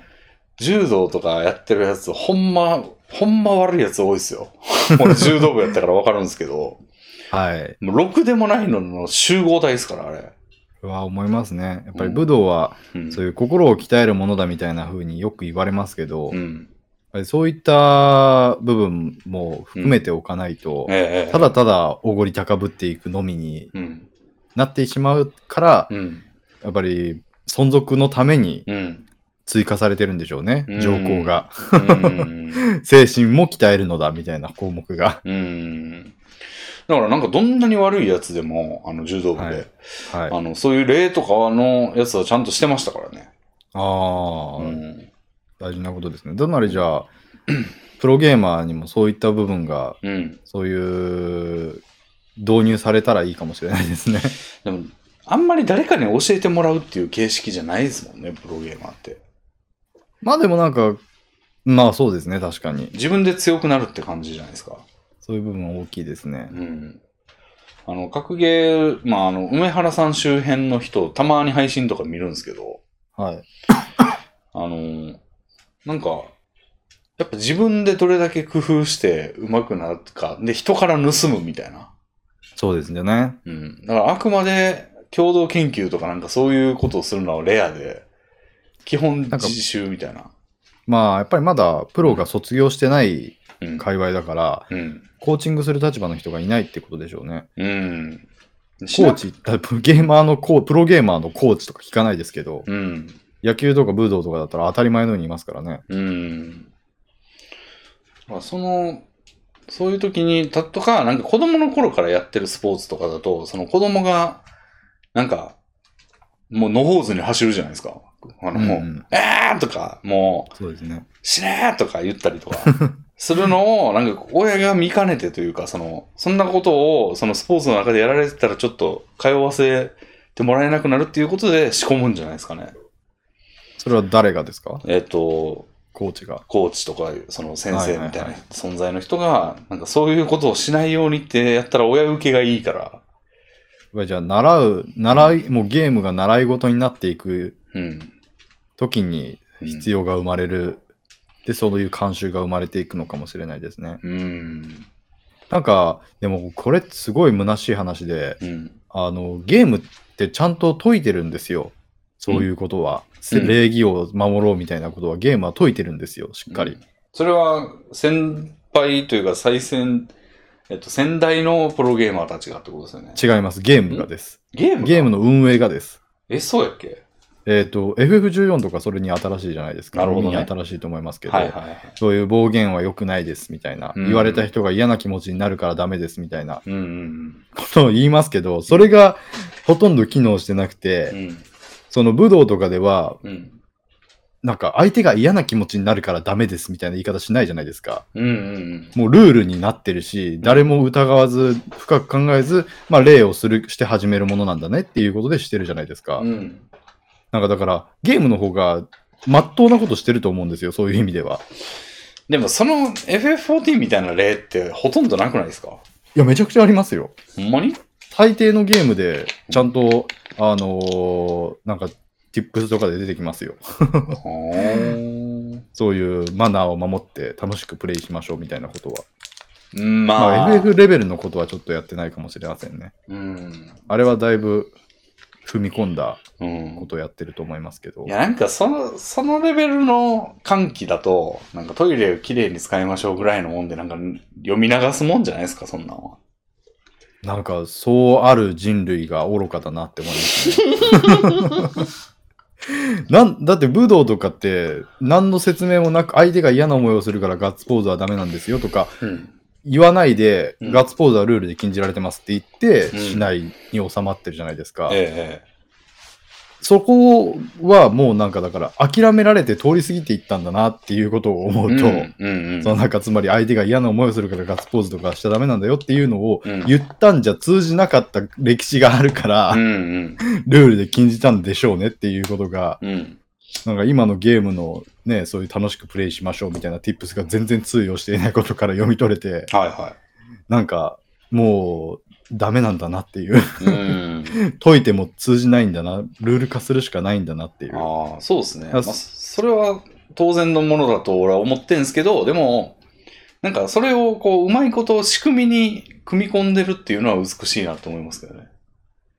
武道のそのルールがってことそでうすかそう。もう、そういうものだっていうことにしてるとか、うんあの、まあ、俺は嫌ですけど、あの、マクドナルドとかの椅子が座りにくくなってて、あ勝手に回転率が速くなるみたい な。あれって仕組みを知ったらバカにしてるのかと思うんですけど、そうですねでもまあなんか知らなければ仕組みとしてそうなるみたいなうんのとかって、まあ人類を変える方がよほど無理だから、そうですね例えば皆さんに回転率を上げた方が皆さんのためになるの で、あの、お早く出ていただいた方がいいんですよって言って、確かにその通りだって思って、なんか自主的 に早く退店するみたいなのを促すってちょっと無理があるじゃないですか。そうですねみたいなものの一種やと思うんですよね。なるほど。ど礼儀なとるかもほどうん。もう人類が人類はのい DNA に従っていろんな能力の人を生み出している以上は、もうそこは逃れられないのかなって。ね、そういったやっぱり努力はゲームとかでもちょこちょこありますから、うんどんどんそれが進化していって、うん。なんとかなっていくかもしれないですね。うん。あ LOL とかだとうん。ゲームが終わった後で、うん。そういう賞賛を送り合うみたいなうん、うん。システムが作られてましたね。そうですね。そういったなんかので、うん。礼儀を守るといいことがあるみたいな。でも逆に、あの、どれだけ制限された状況でも煽りは存在するっていう、あの、ほうほ煽りの方法のバリエーションってすごいなって思うんです よ。例えばなんか何のこっちゃわかんないと思うんですけど、最近見たんですけど、はい。以後のツイートを、はいあ、ちょっとこれ、余談していいですか、一個。 はあのい。全然関係ないんですけど、あの、前にはいツイッターのツイートのいいねが表示されちゃうのは、あはい。あの、最新、何やったっけ最新タイムラインと切り替えればなくなるんだよ、みたいな話聞いたじゃないですか。はいはい。で、俺それやってみたんですけど、はい。確かに最新の、そのタイ時間、時系列に沿った順番で出てきて、あ、はいこれが本来のツイッターだって思ってたんですよ。はい。ただ、それやってると、俺がめっちゃ見てる人の絵とかを見逃すんですよね。ああ、絵とかも流れていきますね。うん。そのタイミングに俺がツイッター見てなかったら、はい。あれこの人全然最近絵を投稿してないと思ったらめちゃめちゃしてたんですよ。ああ。最。近。なんで、元に戻しま したね。もう、いいねは諦めて、あの、その、その、いい、なんか、おすすめツイッターみたいな、そのモードはい。にしてると、もう俺が普段見てる人の絵絵とかも絶対出てくるんですよ。そうですね。人気のあるツイートはちゃんと残るようになってますよね。うん。なんで、そっちの方がいい、よいいということで俺変えたんですけど、はい。で、変えて、また最近はそのモードで見てるんですね。そのおすすめ、はいおすすめモード。はいじゃあ、俺が将棋とかをよく見てるから、囲碁の話もたまに出てくるんですよ。 はい。それで見たんですけど、はい囲碁って、なんか、こう、なんて言うんだあれ、駒というか、え、石か、石を石ですね。置いていくじゃないですか。はい。でもう、なんか8手目ぐらいで煽りの置き方があるんですって。えー、相手を煽る。はだから、8手目で私は舐められたと感じたみたいな。はだから7手目にちょっと悪手を指したんですって。7手目いきなり。そこには置かんやろみたいな。じゃあもうなんか定石から外れた全然関係ねえところにボーンって置かれて。あ。えなんかー、これがちょっと煽りの一種みたいなはあ。ことをえ感じそれってでもロスしてるんじゃないんですか、でももう相手がそれ以上の悪手を指してるから7手目でなるほど。だからちょっとなめぷみたいなああ。やつがあるんですってその わずか8手目の囲碁の着手で煽りが存在するんですよすごくないですかいやー、あるんですね、どこにでもそういったう。んでルール知らんから何のこっちゃ分かんないじゃないですかこっちはわかんないですね。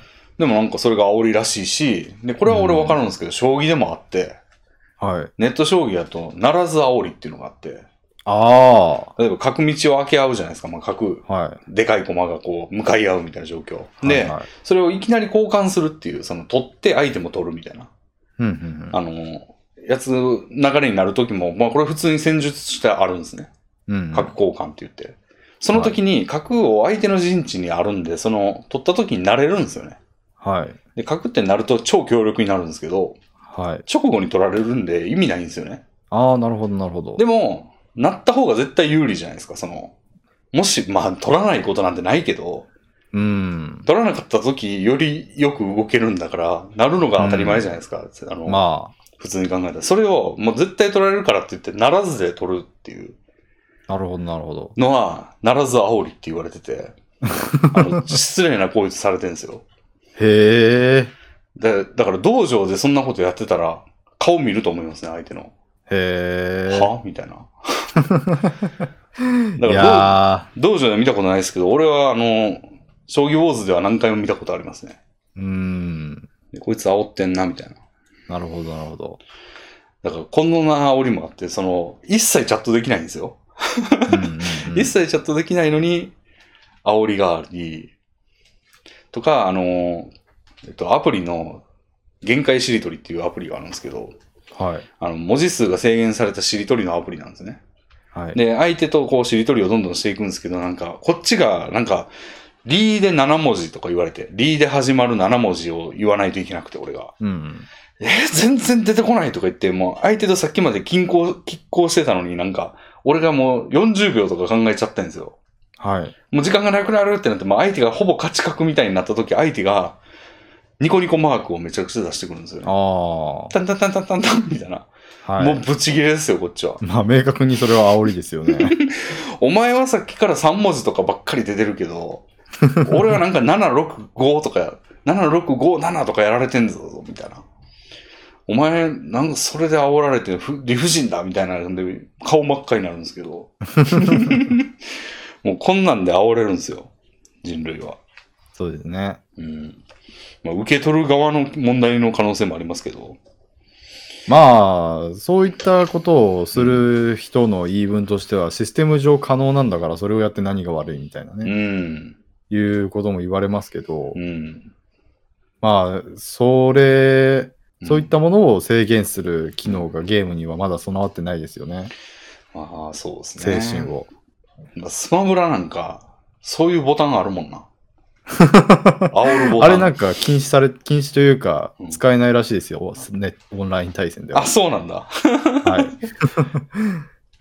なんか、あの、マリオがでかくなるみたいなやつありますよね。アピールボタンですね。アピールボタン。 あんなん、煽りでしかないですからね。そうですよね。だからまあ、仲間内でやってるうちはまあ、面白の一つですけど、まあ、他人相手になるとちょっとシャレならんぐらい切れる人もいるみたいな。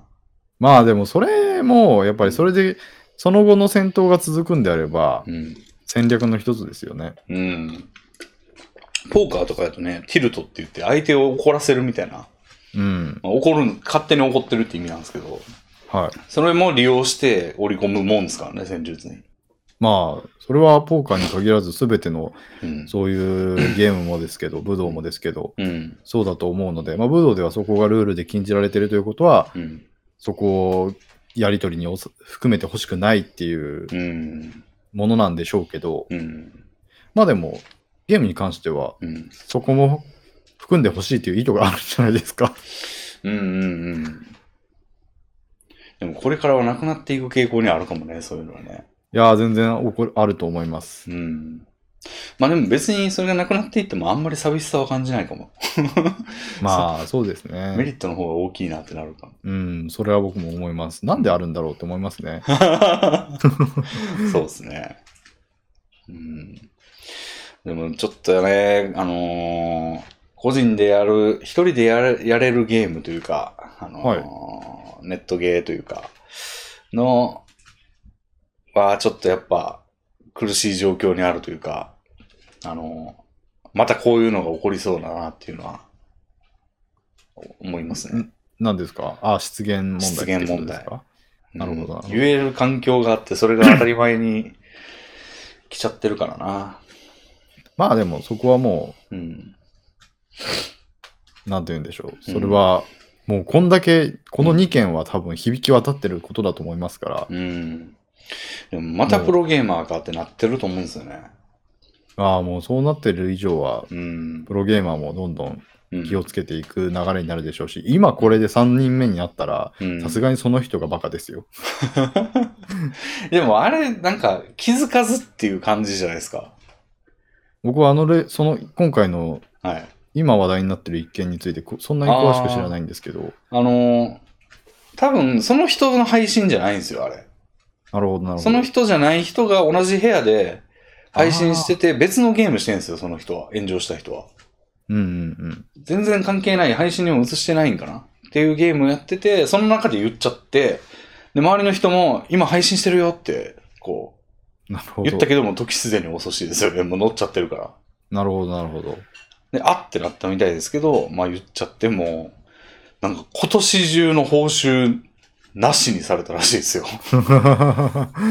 まだはじ、まだ半年ぐらいありますけど、へえ。で社会奉仕活動みたいなことするらしいですよ。また。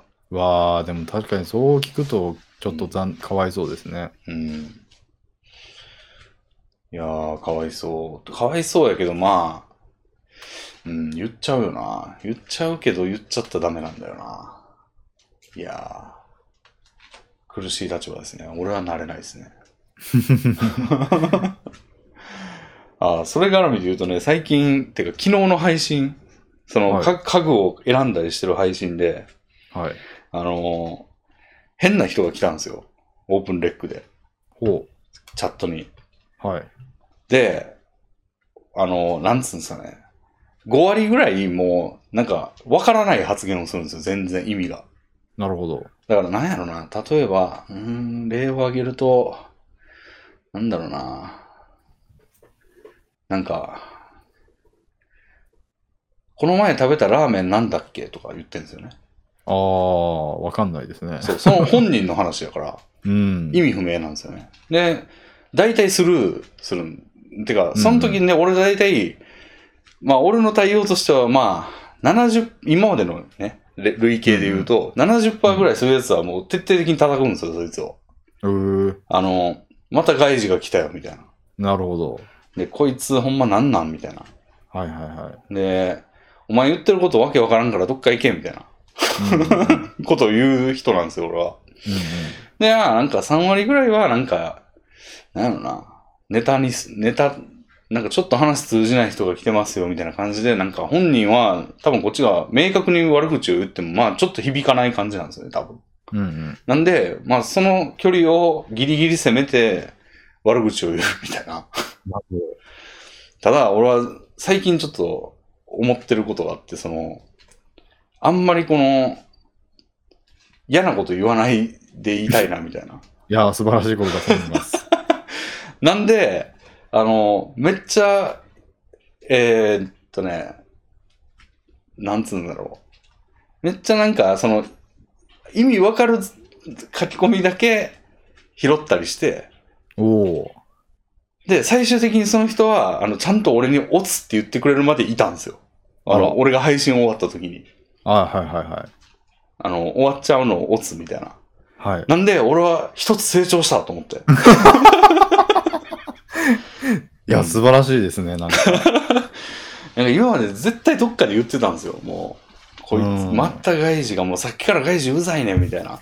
おお言ってたんですけど、それをね、なんかちょっと、やめないとなと思って、なんか、プチ成功しましたね、昨日い。やー、なんか人間として一回り大きくなったんじゃないですまか。あ、ここで言っちゃってんですけど、いやー、 まあ、聞いてないと思うんで、 その人は。へえうん。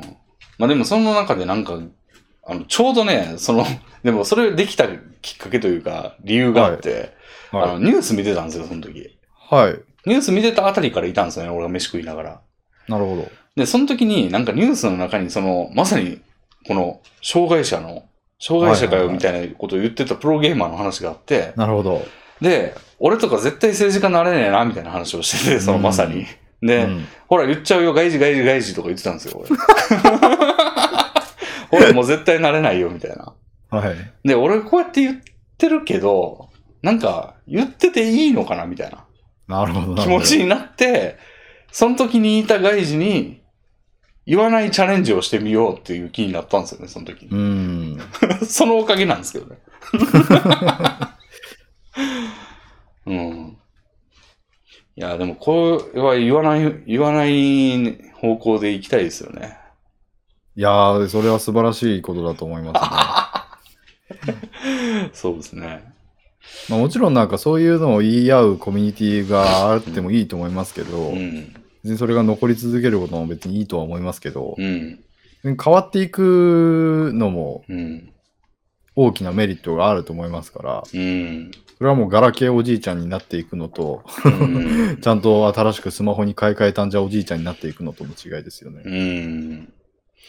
なんか雪だるまみたいなもんで、その、はい。なんかこういうのって、こう、そういう時に、なんとか面白に消化していくみたいなのが、なんか普通より成功して、なんか、ああ、面白いな、次も見ようかなっていう人が残り続けて雪だるまみたいにこう大きくなっていくのが、まあ、成功していく配信者だと思うんですよね。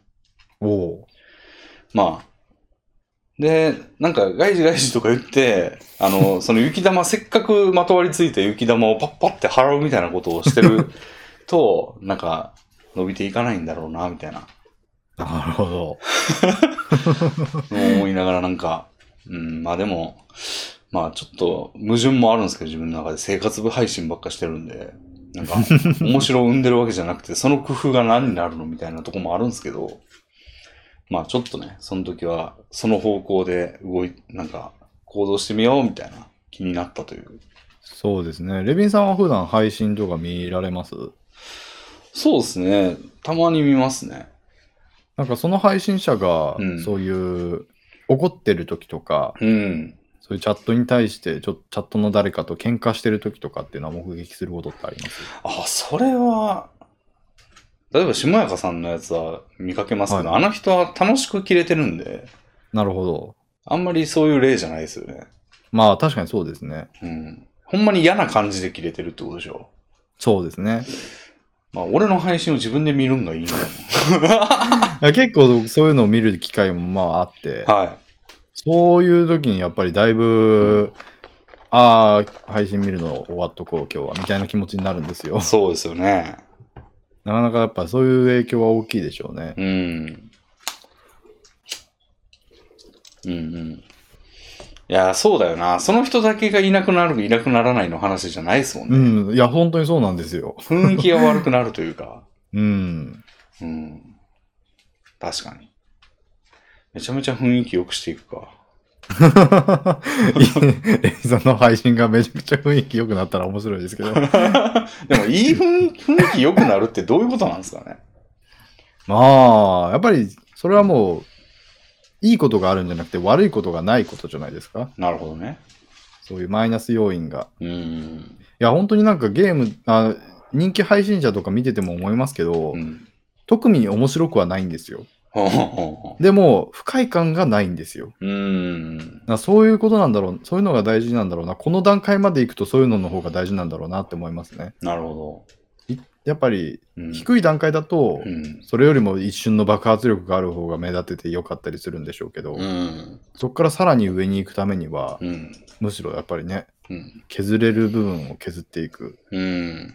方がいいんでしょうね。確かに、こういうのもあれですけど、俺あはの、コンスケさんがこの前なんか同郷って言ってた、同じはい、し地方、あの、地域出身と言ってたスタイリッシュヌーブさんっているじゃないではいすか。はいはい。あの方、その以来ちょっと名前が頭に残って、はい。たまに見てんすよね、配信。えーどんなんやってんねやろと思って。うん最近パワープロやられてて、はい。ちょっと見てたんですけど、んなんか、こういうのはあれですけど、別に面白いことは言わないんですよね。あんまなるほどなるほど。でも2万人とか見てんですよね。うんうんうん。でもまあ、面白いことがまあ、まあそんな長い時間見てないから、たまたまかもしれないですけど、面白いこともない代わりに嫌なこともないんですよね。うん。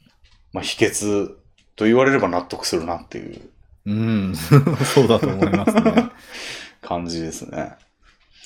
嫌なこと言いまくってるから、なんか、めちゃめちゃ減っちゃったんですかね、俺は。めちゃくちゃ言ってるからな、確かに。また外事が出たよ、みたいな。どうなんでしょうね。うん。まあでもそれは、それを、だって、もっとず中間の段階はたくさん存在するはずで、2万人と100人との間に、うんうん。多分それぞれにもっとふさわしい振る舞いがあると思うので、うん。まあ多分1000人以下だったらまだそんな段階ではない気がしますけどね。なるほど。でもめちゃくちゃ、やっぱい一瞬にかけた方がいいんか。 1000人以下は一瞬にかけるべき段階かもしれないですね。もう外事外事言っていても、うさらにその面白い部分を光らせることができることが大事みたいななるほど。段階もあるかもしれませんけどで、も外事外事言ってる時は別に面白くないんだよな。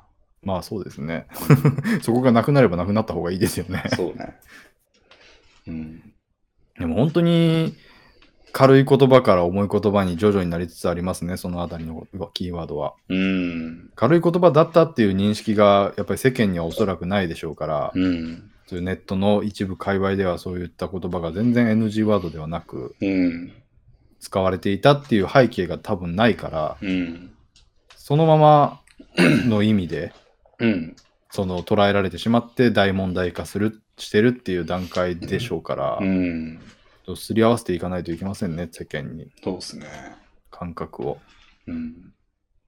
なるほど。あ、で、ニュースつながりで思ったんですけど、はい。最近あれ知ってますあの、車ボコボコ事件。知らないです。あの、どこやったっけな埼玉県川口市かなの、はい。人、普通の人の家ですよ。で、はい車が置いてあるんですよね、家の前に。はい。まあ、オープンスペースというか、その車庫じゃない車止める場所みたいなとこに、はい。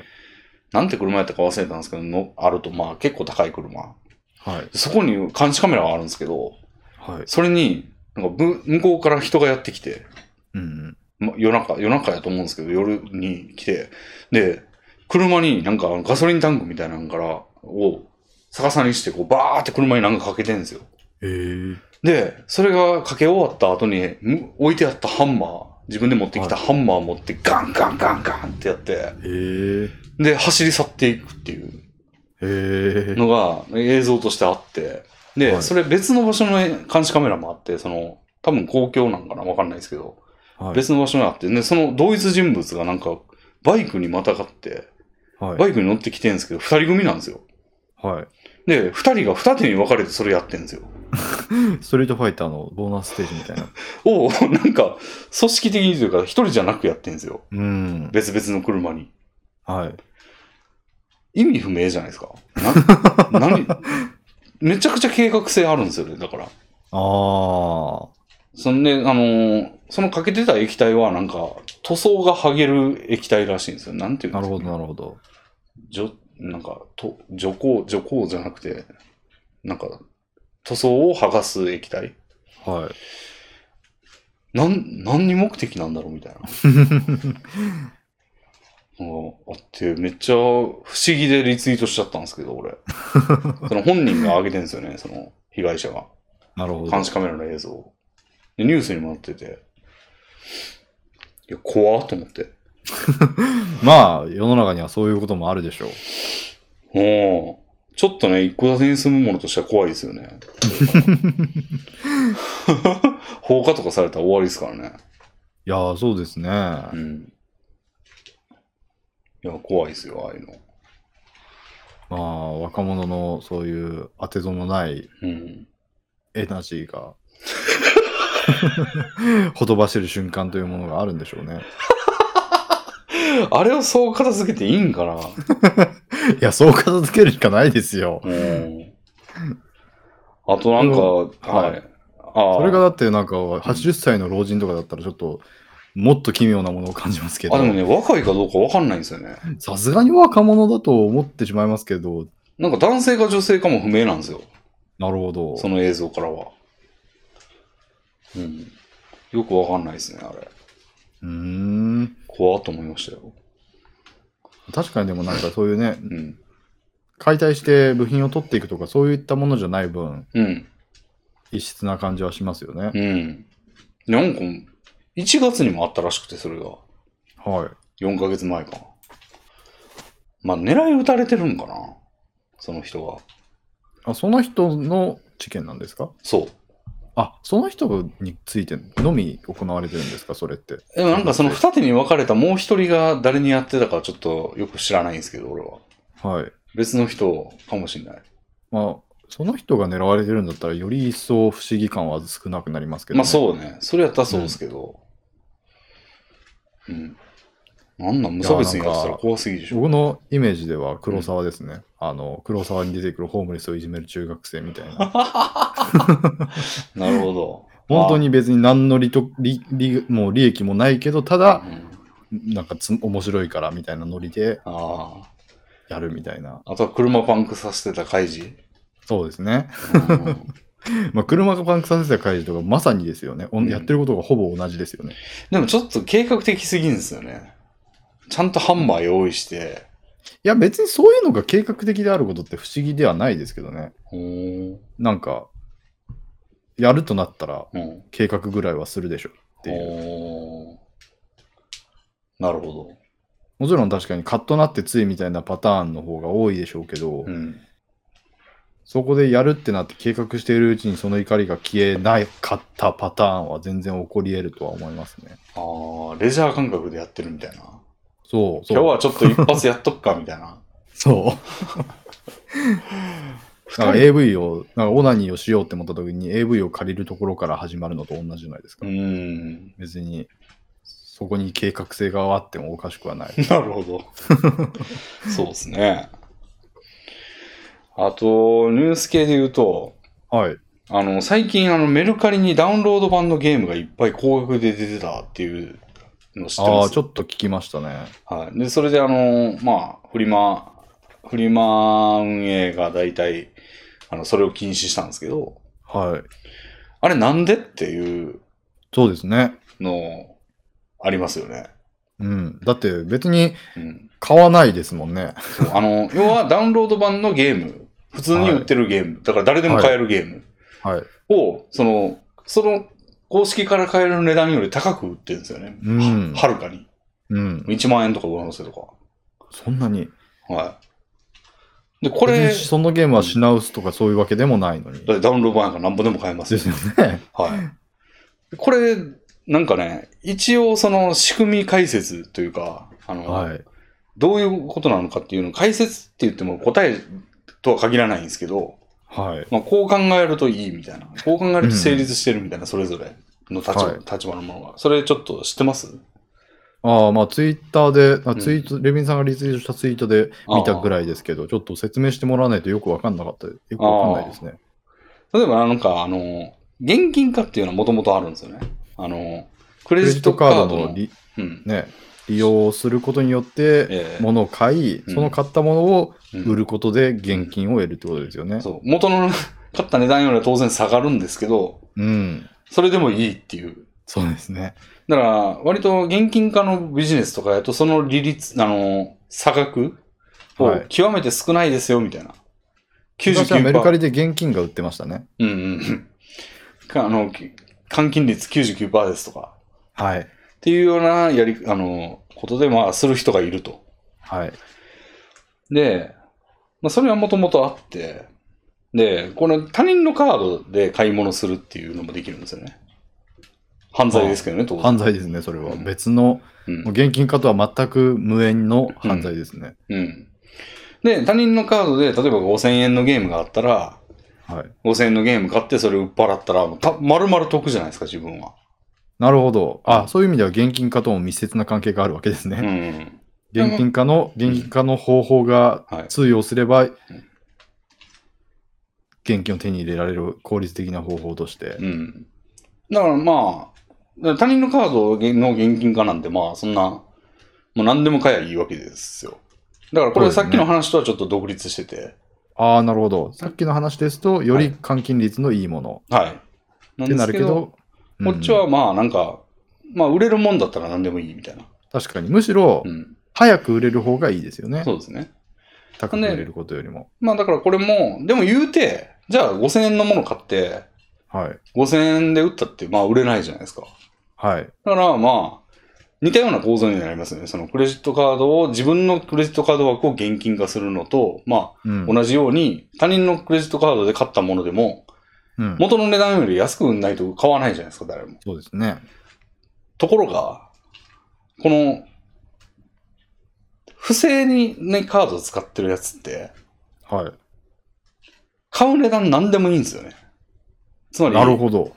その、現金、なんか、1万8000、まあ、2万円とかで5000円のゲームが売ってようと関係ないんですよね。確かに。 2万円でもええわ、買ったろうって言って、ポチーって買って、で、5000円のものが手に入って5000円で売れたら、別に得なわけですよね。確かに。そういうことらしいんですよね、これ。なるほど。結果的に売り値が高くなればうん、買い値はどうでもいいから、うん。だから買うものの値段は無限に上がっていくと。そう。 だから、なんで、なんか、多分だから、その、不正カード利用者が、もうその、ソールドアウトにしまくってしまって、は あ。上げてんじゃねえのみたいな、その。だからむしろ、あの、1万半、2万円とかで売ってる人は、普通に売ってるんかもしれない。自分で買って。うんうんうん。 2万円で売っても、その不正カード利用者が買ってくれるとなるほど。いうことなんかもしれないですね。じゃあもう普通に犯罪の片棒を担いでる状態になりますね。まあそうですね。でも、本人はなぜ売れるかわかんないから、なぜか売れてるから なだぜしか売れる。って言ったら別に全員第三者ですからね。そうですね。なぜか高値で買ってくれるうん。謎の人がいるだけ。うん。でもその人の金の出所は不明。うん実。際は不正のクレジットカードということですね。うん。っていうことが起こってたらしいですよ。まあ、なるほど。まあ最初に言われたようにそれはあくまで仮説ですよね。い仮説ですね。やー、その仮説が本当だとしたらちょっとどれだけ不正なクレジットカードが出回ってるのかちょっと怖くなりますけど、うん。そそこまで、そんな状況がそんなふうに至るまで不正のクレジットカードが使いまくられてるってちょっと信じたくないですけどね。まあ、あるいは新規入手が著しいとかね。何がですかだからクレジットカード、新しい、だってクレジットカードの不正番号っつったって、誰かのカードなわけですから、はい。誰かのカードが漏洩するペースが一定量あれば、もうそんなの乗り回せるわけじゃないですか。なるほど、なるほど。うん。で、なんかと、あ、止められたわって言って、ポイして次みたいな。うーん。それによってなんか、メルカリ民の、でも、それ、とあの、そのダウンロードコードを任天堂が止めまくったらしくて、はい。どうやって分かったのか分かんないですけど、うん。なんかその不正で、だからコードの内容って多分誰、第三者から見えないやと思うんですけど、当然。あのそうですね売買した人同士。でも、その不正売買されたであろうダウンロードコードをなんか一線止めたみたいで、任天堂が。へえ。それによって返金、メルカリに返金が行きまくったんで、メルカリも対策をしたっていう。禁止したっていう流れで、なんか70億円ぐらいの赤字が出てるらしいですね、メルカリに。それによって。でもその2万円のく、その、うんダウンロードコードは使われるんですか使われるんじゃないですか、最終的には誰かに。ああ、そうか。売りまくられ普通に5000る。円で売る売るとかして使われるってことか。うん。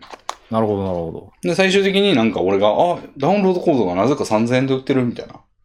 買おうみたいな、 俺が。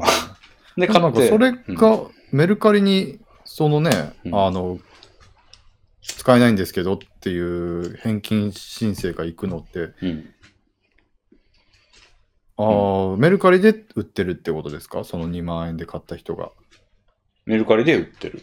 うん。ああ、ああ、じゃあ、そこには、そのゲームの値段の層は、ちゃんとそ、あるんですね、その、うん安い方のゲームと高い方のゲームとか、不自然に。そうですね。だから同じのが高く売られたり、安く売られたりみたい な。してるんじゃないああ、そういう状態だったんだ。それはカオスですね。うん。へえ。まあだから実高際い方のやつはうん返金申請が発生せず、安い方のやつにはなぜか返金申請が発生しまくってるんですね。そうかもね。へえ。高い方もなんか、決済が通らないみたいなことになるんじゃないですか。取り消されるでしょ。多分クレジットカード会社から。なるほど、なるほど。不ああ正利用っ。なるて取り消せますからね。ほど確かに。うん。なんで、そういうのが全部メルカリが被る形になったんかも。うーん。うん。いや、いろいろ考えるね。まあ、そうですね。うまあ、んでも今回の現象については、個々人が考えたというよりはね、うん。なんか、誰誰かが考え、この現象を考えたんじゃなくて、個々人の動きがこんな奇妙な結果を生んだって感じですそう、ね。うねりを生みましたね。えー、面白いですね。うん。そうですね。あなかなか、いいややーメルカリについては当時のそのうん現金が売っていた流れが面白かったので、うん。それ以上のことは起こらないと思ってましたけどう。ん。まあ、いろいろありますよね。ですだねか。ら、なんかそういうのを見てるとさ、なんかもう、は隙を見せたらやられるみたいな考え方になるじゃないですか。なるほど。あの、消費行動としても我々の。はい。なんか騙されることも、まあ、あるわけじゃない。 小松さんもあの、変なメーカーのあー加湿器を買ってしまったみたプいなロ。セデックの加湿器を。あって、あららみたいなこともあったじゃないですか。で、まあ似たようなこともあるんですよね、俺も。はいはい。って思うと、なんか、隙を見せたら負けだなみたいなとこあるじゃないですか。そうですね。で、まあちょっとこれ、あの、新居の話になるんですけど、はい。あの、一戸建てなんで、なんか、水道が置いてあるんですよね、外に。はい。なんか、どの家にも確かについてんですよ、周り見ても。ありますね。なんか、ホースでね、水まきしたりとか。はあの水道ってなんかめちゃめちゃセキュリティホールだなって思って。俺あの、水道で多分使うことないんですよ。そんい。うな。ん。なんでも、なんか誰かがいたずらで回してそのまんまにしたりとかしたらめちゃめちゃ水道代かかるじゃないですか。そうですね。だから俺あれ止められないんですかって聞いたんですよ。不動産はいはいはい。あれって止めることできないんですかって言ったら、いやー、止めるとかはできないと思います。あの、水道のあの地下に埋まってる、あの、蓋開ける、金属の蓋開けてなんかキュッキュって回すやつを回して止めるとかはできると思いますけどって言ったら、いや、そんなん開けれるやんみたいな。開けれますよねって言って、うん。止める方法ないんですかって言って、たら、いやー、そういうのは普通ないと思いますねって言われて、うん。ええー、みたいな。 でも確かに普通、感覚としてはそれが当たり前かっていう。そうですね。でもなんかそのね、汚れたインターネットの騙し騙されを見てるものとしてはなんか、そんなああ隙を作っていいのかって思いましたね。まあ、その水道については別に誰が得することでもないので、積極的に誰かがそれをしたがることはないと思いますけど、まあでも、うん。セキュリティホールというか、ういんた。ずらがされたら困る一つのことですよね。うん。いや、快楽を求めて、 なんか、得にもならない書き込みをいっぱいしてる人とかいるじゃないですか、いっぱい。なるほど。だからなんか、いやー、ヤフコメ民やったらこれ開けるやろ、みたいな。いや、コンビニとんでもない ですね。いや、まあ、ずそれはちょっとつ撤回しますけど。生きてるさっきの教訓が。はい。 あの、いや、なんか怖いから、なんか有刺鉄線かなんかでぐるぐる巻きにするかみたいな話をしてたんですよ、配信 で。いや、でも、そんなことすする必要あんのかな、とか思いながらちょっと悩んでんですよね。まあ、確かに今のような話は結構、地域の人間の善意に基づいてますよね。そう。でも善意に基づくとバカを見るっていうのもちょっと若干刷り込まれてますかそうですね。ら、ネットでは。うん。まあ、でも言うて善意で成り立ってる部分も大きいですけど、確かにネットでもね。なんかお便りなんかほんまそうですしね。ツーシまョあ、ット普の。通に荒らそうと思えば荒らせるうん場っていくらでもありますよね。うん。なんで、水道ぐらいは、水道ぐらいはフリーで。まあ、さすがに今のお話は気にしすぎで片付けられる問題だと思うので。 うん、めっちゃ気になりましたよ、でも。ええそんなに気になりますまうあ、んレビンさんのその新居の水道の配置にもよると思いますけど、うん。たまに本当にもう、あの、家の一番外の塀の外側に蛇口がついてる家とかありますからうね。ん。近所の小学生とかが回してうん。とか、そういうことができちゃうぐらいの、できちゃうよね。なんかやってることがいたな。うん。公園とかにあった覚えあるもん、俺、子供の頃に。ああ。ただ、、それはね、なんかあの、あの、なんていうのひねるところがなかったんですよね。あの、へえ、ひねるところがなくて、あの、マイナスドライバーみたいなのが突き出てるだけみたいな。その、マイナスドライバーのあの、回す方のあの金属の部分なるほど、なるほどが。突き出てて、それにカポって、その、それに合った水水道の蛇口を、んひねるやつを、かぶせて回せば回るみたいな。へえ。意味わかるああ、それはつまりだから、普通に使うようではなく、うん。そういう管理している人が使うためのもので、そうってそそういううことですね。うん。だから多分その人が使うときはその、ひねるところを持って出て、うんうんうん。で、カポってかぶせてキュッキュッてやって、水出しなるほて、使い終わったらキュッキュッて閉めはて、いまた帰っていくみたいな。それはそうせざるを得なかったからそうなったんでしょうねう。ん、いたずら構造が多かったんだろレビンさんもそうなさったらいいんじゃないですか。うな。帰れないと思うんだよな、 その水道の。え、出口のハンドルは取れると思いますよ、普通に。ああ、そうなんかな。うん。回しまくれば。まあ、いや、回しまくると多分そこから水がビューって出る感じになると思いますけど、うん。あ回しまくって外すんではなく、ハンドルを取るためのネジがついてると思うのあで、。まあ、それやってみるかな。気になるようだ気になります。気になったらそれもありですね。てか、まあ、うん被害が出てからでも十分な気がしますけど。うん。水道って結構、一日出しっぱなししてたらもう満、余裕でいきますからね。ああ、そういうもんですか。俺あの、経験岩がないので。岩手に住んでた頃に、あのー水凍るんですよ、水道が。はいはいはでい。水抜きっていうのをやらないといけないんですけど、あはのい、水道をジャーって出しっぱなしにしながら水道の線を、まあ、ある方法で締めると、うんあ。のー家の中の水道管からは水がなくなり、なるほど、なるほど。。で家の外の水道管は太いから大丈夫で、凍らないいと。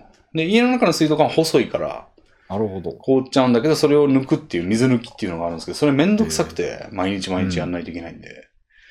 なんで、もうちょ、ちょろって出しっぱなしにしといたらいいんじゃないみたいな。っはいはていうのをやってたんですよ。いはい。はい。もう水道代が恐ろしいことになって、へえ。水道会社から紙が入って、なんか異常に水道を使われていますが、なんか、あの、ちょっと調査した方がいいかもしれませんみたいな、その水道管が破裂してるかもしれませんみたいな。なるほど、なるほどい。や、俺が出しっぱなししてたんだけどなって。ほんまにちょろっと ですよ。ポタポタポタぐらい。えー、そういうもんなんですね。めちゃくちゃま行きまあ、一す月の話ですからね、でもそれ。 うん。あそれも出しっぱに、だから、ジャーって一日出してたら、もう、確かに。匹敵すると思うんですよね、それに。なんで、怖ーっと思って。いやーでもそういった、今それに気づきましたけど、はい。もっと気づいていない、もっとでかいセキュリティホールがはい一軒家には潜んでる可能性がありますから ね。今までは知らな、今までは一軒家じゃなかったから知らなかっただけで。確かに。それに気づいた時には、うんまたラジオでお話ししてください。そうですね。それが思いました。あと一個ぐらい、ちょっと社会性のあるニュースがあるんですけど、ほう。なんかマスクの話。あなんかマスク、今最近あの、コロナ禍のいろんなあの制限がだいぶ撤廃されて、あ、そうですね。もう今すごい、なんか過去、コロナ史上最高に緩い状況になってると思うんですよね。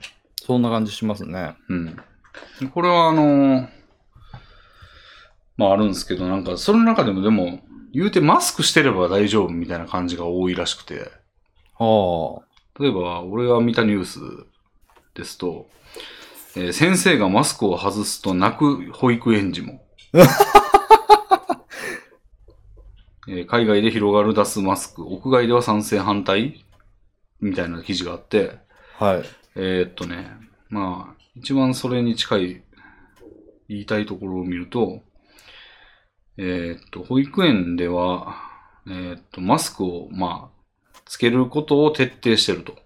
うん、でも子供たちはつけな、つけるの嫌がったり、まあ、なる窒ほど息みたいなこともあるし、うん。うんあの、子供は任意にしてるけど、その他の人にはめちゃめちゃ徹底してると。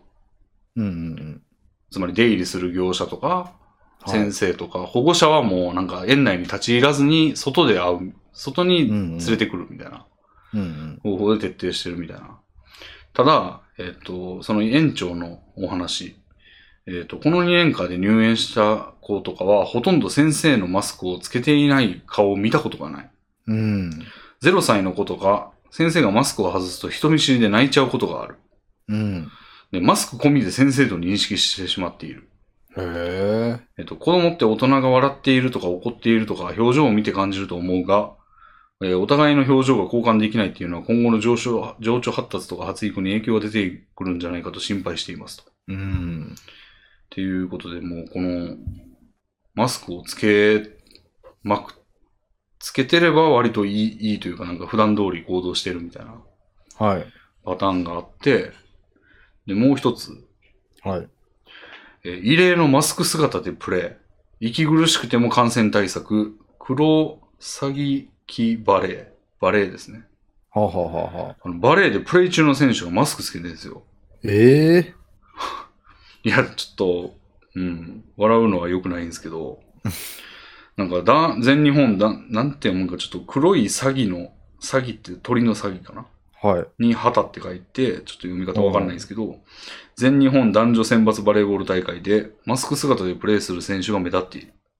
うんで新型コロナウイルス対策で控え選手や指導者がマスクをするのは見慣れた光景だが、試合中にマスク姿でプレーするのは他競技含めても異例。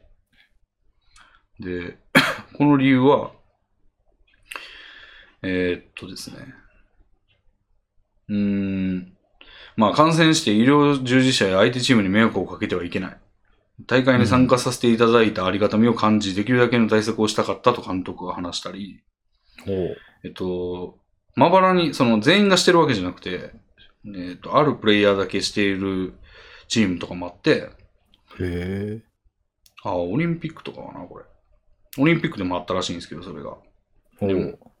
えっと、本当、えーなんだっけな。まあ、その人はちょっと体があまり強くないので、絶対に感染したくないというなるほど、なるほど。ことで、まあ、やってたと。いうのもあって、いや、なんか、マスクがすごいなって いう。マスクしてれば、おまあ、OK 感というか、そんなに万能だったっけみたいな感じが。まあでも、うん。カットする効果は証明されてるんで、うん、でも、 ね、ししたらいいんじゃないですか。 でも、プレイ中はやばくないですかまあ、それはでももう、まあ強制されてたり、ルール化されてたら、ちょっとナンセンスかなって思いますけど、うん。まあだからその監督の指示で選手全員とかになったら、ちょっとその監督がうん。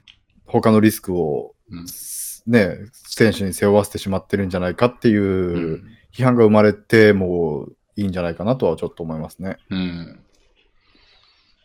いやー、ただまあ基本的に僕はマスクをしようぜっていう流れはうん。全く批判するつもりは気はないですね。あら。そうですか。あ、これはもう完全に僕が外に出る機会が少なすぎて、うん。これによるデメリットを体で感じることがけないので、うんうんうん。ということかもしれませんけどね。なるほど。なるほどね。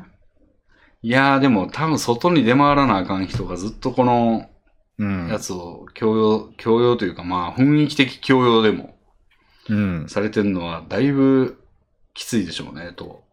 まあそうですね。そういう小さなストレスが積み重なってう、ん。何か良くないことが起きたりするということは可能性としてありますからね。うん。俺も電車乗るときはさすがにしますからね。うん。普段ノーマスクで歩いてますけど、外やったらええやろっていう。なるほど。うん。僕、今度、その、うん久しぶりに友達と集まろうみたいなうん。感じで約束がありました、ありますけど、うんその時も、誰かんちで集まるみたいな話になって、うん。マスクで集まろうねってなってます。してます。あー。なるほど。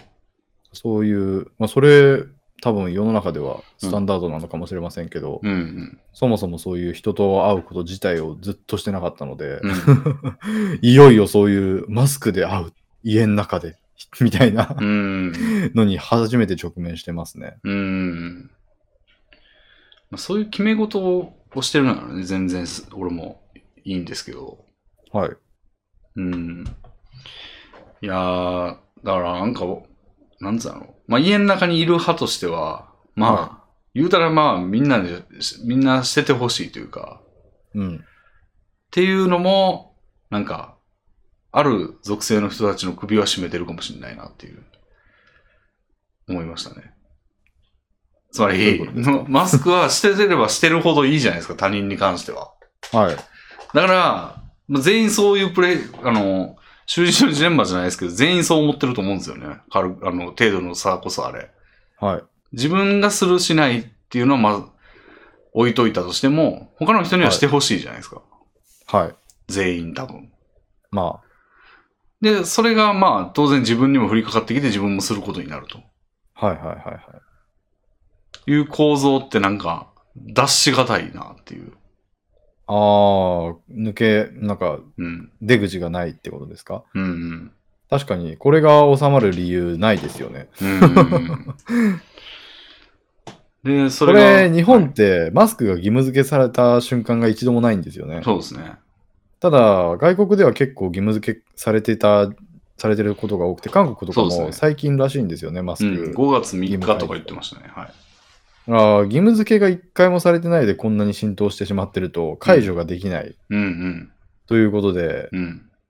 なんか、そういう側面は絶対影響してますよね。うん。これはなんか、うん。面白い状況だなとはちょっと思ってしまいますけど、うん。義務化されてないからこそ解除されないのか、みたいな。 うん。いやーまあ、なんていうの、あんま出歩かなくてよくてよかったねっていう。まあ、まあ我々は、そういうコロナ禍に関しては、だいぶ損を被らずに生きてこれてる立場の人間なので、うん。こういうものについては本当になんか、ちょっと対岸の火事みたいな感じのところはありますね。でもそうやけど、ちょっと気の毒というか、そうですね。うん。社会全体の QOL が下がってしまうことは、うん。確実に下がってると思うけど。うん。で、そこで、その強固さって、なんかまあ、えっ、と、なんていうのかな。出るときにはみんなしようね、では済まないんですよね。こういうのって。みんな、出るときにはみんなしようね、が、なんか、普通の国に付与されてるだけっていう状態ではとどまらないんですよね。こういうさっき言ったようなニュースのような過激なところも同時に濃くなるというか。そうですね。うん。なんで、それはもうほんま、うーん、俺が、なんか、なんていうの、この国を良くしていく使命を背負ってるんやったらやばいなって思うんですよね。まあ言うたらシムシティの市長みたいなことをしてたら、はい。これは大変な問題だみたいなはいはいはいは風に思うようなことが起こってますよね。その、スポーツ選手がい。うんマスクをしながらプレイすることが、なんか普通、なんか物議を醸すレベルで議論されてるみたいなうん。のって、いやー、ややばいなっていう。そうですね。うん。憂慮してます。レビン、このマスク社会に憂慮。憂慮。憂慮の意を 表明。憂慮の意を表明ですけど、まあ、うん。そうですね。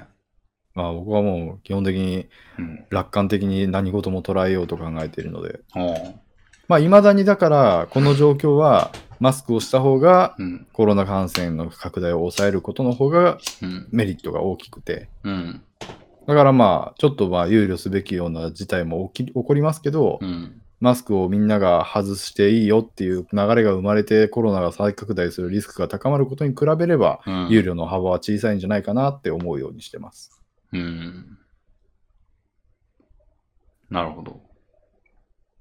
結局のところ別に収まってないですからね。うん、 そうですね。普通になんか、ウィズコロナだとかつってる国の感染拡大っぷりすごいですからね。うん。そうですね。まあ、今の日本でも別にそんな収まってはないですからね。だからマスクしてることで得られてる恩恵。だからマスクの義務が解除されていますけど、うん。それはウィズコロナの腹を決めた国々なわけですが、うん結果的に爆発的に感染が増加していて、うん。結果日本はまあ義務解除できないから、マスク外す時が一生来ないねみたいな雰囲気で言ってますけど、うん。すごい勢いでコロナを抑え込めているので、うん。それはまあ、まあ、幸運なことだなって思いますよ。うん。な義るほ務化するまでもなく、全員マスクずっとつけてるのは幸運なことだなって思いますよ。ど。なるほど。うん。まあ、ちょっと手放しでは喜べない。おうまあまあまあ、いろいろとね、こういうニュースを聞くとはい思うところは生まれますね、確かに。うん。表情読めないって結構きついよな。いや、でもなんか、これに関しては、まあ、コロナ初期にですけど、エモい話がいいろいろ出ま出まして、はあ。その、学校でうん1年生、小学1年生でうん。クラス決めが行われて、うん。初めて学校のこのクラスメイト、小学校生活が始まるっていう小1たちに、うん。クラスの担任の先生が言うんですって。ほあの、まあ、その教室では当然全員マスクしてるんですよ。う。うん。じゃあ皆さんこれから大切なことを行います。絶対口を開かないで、あの話をしないで、マスクを外して、クラスの子たちの顔を見てください。うん。で、それで、その儀式が終わったらまたマスクをするんですよ。うん。それで顔を覚えましたねというか、うん。皆さんのクラスメイトの素顔はこんな顔ですよ。こんなクラスメイトでみんなこれから1年やっていくんですよっていうのをそういった儀式を通してう、ん。じゃないとうん。やれないっていう、うん。すごいエモいなと思い ました。エモい。エモい。エモい。ディストピア感がすごいですよね。いやーでもなんか、まやあそうですね。それ誰が悪いっていうディストピアじゃなくて、単にディストピア感が。いやなんか僕そこで、マスそれは比較するべきは、マスクをしなくてもいい世界じゃなくて、うん。マスクをししたまま、うんそういう儀式を伴わずに、マスク生活で1年を過ごすことと比較するべきだと思うんですよ。なるほど。その時、先生の起点で、うん。黙ってマスクを外して顔うをん。見,、見ましょうっていう機会が設けられることに、うん。なんて素敵なことをする先生なんだって思いましたね。うん。まあでも確かに本来比較するべきはマスクのない社会なんですけど、うん。なるほど。そうね。今の、ほんま、子供とかはね、気の毒。子供は大きいですよ。だって我々にとっての3年とかもう本当に一瞬で過ぎて恐ろしいですけど、それはそれで。うん子供、6歳の子供にとっての3年とかっつったらもう人生の何分の1みたいな、いやー、ほんまっすよね。すごい期間ですよね。うん。影響しないわけがないですよね。考えられないですよ。小1から小3までうん。そんな変なルールをずっと課せられてる生活ってう、ーん。そうですね。しかもまだこれからも多分あるっていう。うん。いやー、社会は絶対変わっていきますよ、これは。そうですね。なんか、なんかコロナはただの風邪だみたいなことを言う人のことを笑ってますけど、うん。なんか追い詰められた結果そういう思想に行き着いてしまう人のことも考えてしまいますね。自分の我が子とかがそういった辛い境遇に置かれてたりしたら、うん。そう信じたくなる気持ちもわかりますもん。うん。なんやったら家でも徹底してる家庭とかもあるでしょうね。マスク。まあそうでしょうね。うん。もうお風呂、トイレの中だけみたいな。うん。まあ、我々は独り身ですから、全然、うんね、わかんないですけどね。うん。いやー、気の毒やね。気このラジオを始めた時からそうですからね。はい。え何がなんいや、このラジオを始めた時にはもうコロナ禍だったんだなっていうことを思って、なんか、どんだけ続いてんだって思って、ちょっとあおかしい気持ちになってしまいましたけど、どっちがどっちがどんだけ続いてんのかって思った。あいや、コロナが。あ。なるほど。なんか、そう、このラジオはそういうきっかけもあって始まったものだったなっていう。そういえばそうでした。なんかコロナの話を久しぶりにしながら、うん。そういえばきっかけはそうだったみたいなねう。ーん。なるほど。はい。はい。じゃあなんかお便りなんかあれば。お便りいきますか。えー、お手より。 ほー。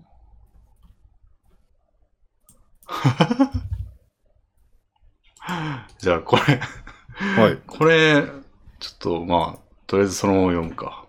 おうはい、最新のお便り。14963さんからいただきました。はい。レミさん、幸之助さん、こんにちは。お二人は異世界転生、かっこ転移をご存知ですか、はい異世界へ行ったら突如チート能力に目覚め、何もかもうまくいくというものです。はい。そのせいか、異世界行ったら本気出すとか言い出すニート的な人も多々いるようです。おう思考実験として捉えてほしいのですが、仮に彼らが異世界へ行ったら本当に本気を出すと思いますか最近とある人が引っ越ししたら全てうまくいく的なことを言っていたので、疑似的な検証ができるのではないかと楽しみにしています。そんな人がいるんですね。は面白いですね。あ。無知を装った煽りですね、これはね。いやー、これ相当気合の入った煽りですね。なるほどね。ぐぐーの根も出ないところがすごいいいな。いや、うまくいくと思いますよ。なあ、えー、僕はなんかもうそうはいかないだろうって思ってるので。 あら。あら。まあでもそれはね、見解の異世相違界に行がっ。てみない、異世界に行ってみないとわからないといううん。部分をうん、それはもう誰も否定できないので。うんうんうん。そうでしょ。えじゃあ、レミンさんはその、異世界に行ったら本気出すと言い出すニート的な人々も異世界行ったら本気出すと思い思われますうん。何割かは。まあでも確かにそう言われてみると、うん。まあでも、うーん。 3割ぐらいは本気出すんじゃないですか。そうですね。うん。確かにまあそうかな。うん、なんか、いやー、環境が変わったらパワー発揮できる人っていうのもまあいると思うんですよね。そうですね。確かにそれはありますね。うん。なんかでもそれは、うん。その、せき立てられたらみたいな、その環境がうん。ぬるま湯だったら、うん。そうはならないと思うんですよね。うん。その環境が厳しく、そうせざるを得ないような環境だったらばう、ん。本気を出さざるを得ないってなって本気を出して、まあ結果、それ、その前よりも結果的に、うん。そうう。いう人間らしいというか、うん。ニートでなくなるということはあると思いますけど、うん。なんか、プラスの要因を与えられてう、ん。それを理由にうん。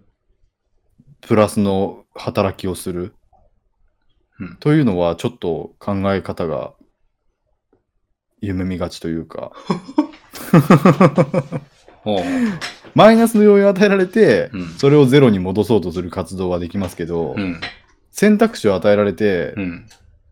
その選択肢を積極的に取りに行くのって、ちょっと人間としてそこまでの能力の高さがあれば、そもそもニートじゃないんじゃないかなっていうふうに思うんですよね。うーん。まあ、判例は知ってますけど。おお。うん。まあでもそいつ東大卒やからな。なんかニートの人って、うん。選択肢はいくらでもすでに多分あるんですよね。はい。にもかかわらず、うん。まあ、それをする踏ん切りがついてないうん。という状態である場合も多いと思っていて、うん。そういった人の場合は、うん異。世界にじゃあ転移しました。うん。そういう漫画みたいな異世界転移だったら多分せき立てられるようなこともないのでしょうんう。。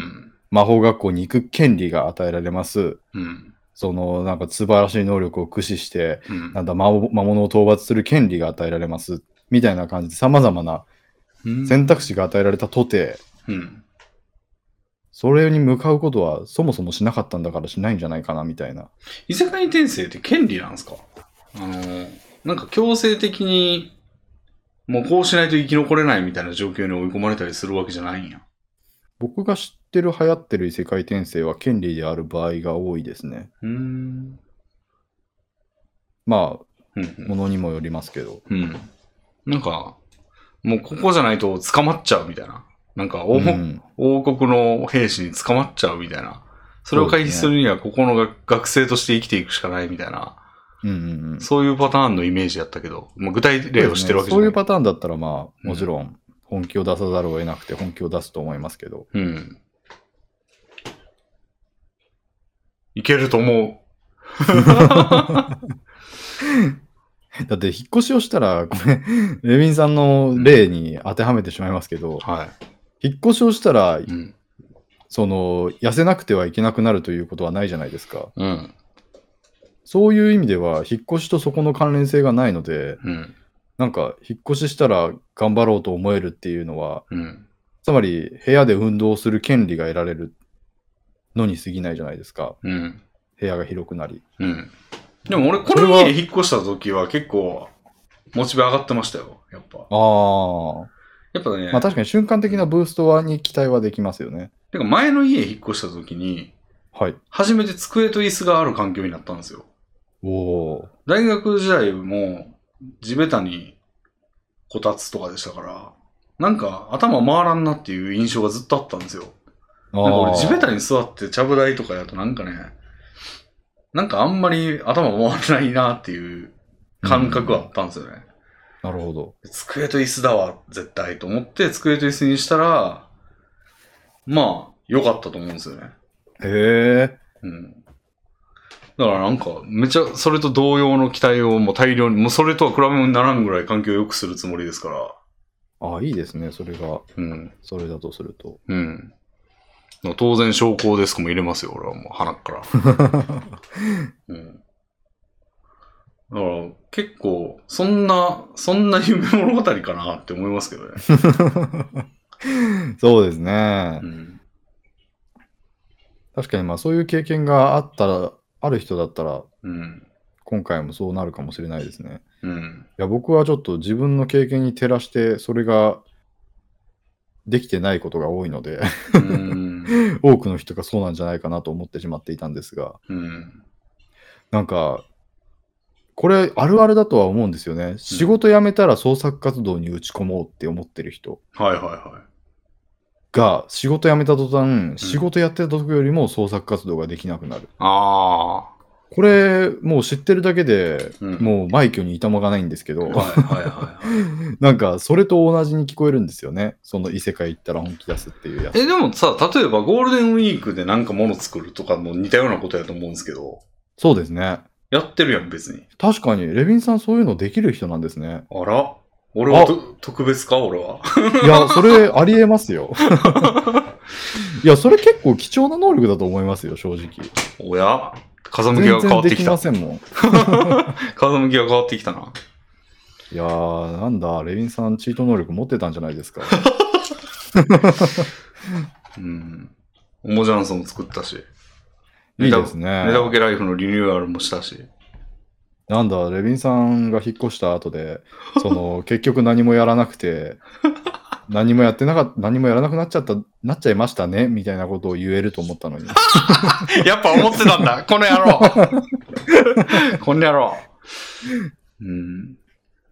いやいやー、じゃあーぜ、はうい。ん、まあでも、仮になんなくても、まあ抽選したんだからいいんじゃないのっていう感じはありますけど、一回チャンスを迎えたわけやん。だうんうんうん。からそれどれかがものになるかもしんないやん。そうですね。うん。だからなんか、その試み自体はいいと思うんだけどね。いや、全くそうだと思います。ただ、うん。その場合は、うん。なんて言うんでしょう。あんまりできるようになる気がするんや、俺、みたいなことを、あ、生きらないでほしいってこと。 そう、生きらないでほしいとまでは言わない ですけど、あんまり言ってるとちょっとそういうのを誘発しますよ。できなかったじゃんっていうのを。 ああ。いや、でもそれにも負けないぐらいの言い訳をしていきますよ。そのまあ、あれは抽選やったからみたいな。そうですね。うん。いや、でも、実際、この異世界行ったら本気出すの例については、うん。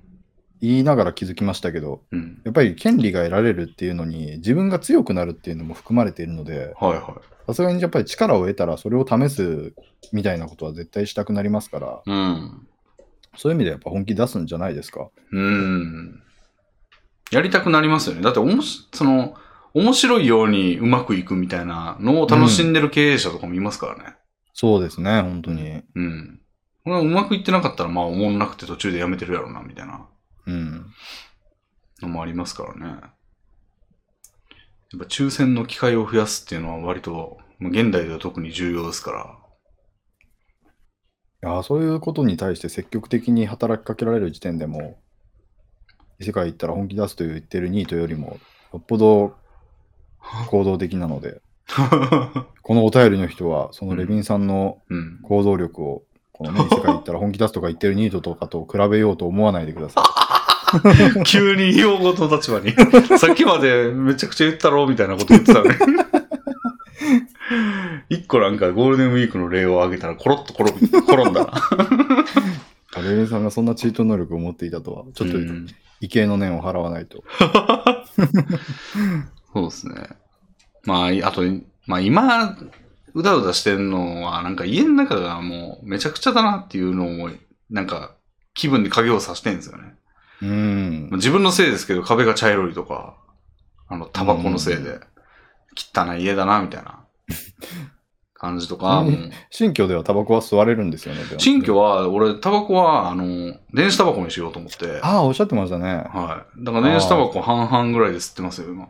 それが、うんこうそうすれば。で、あの、俺が内見行った時、はいあ。の、俺んちの前の住 一一戸一戸建ての住人が、めちゃめちゃ家の前でタバコ吸ってました から。あまあ、外に出るかバルコニーに出るかでもう吸ったろうと思って、俺も。あ。紙巻きの方は。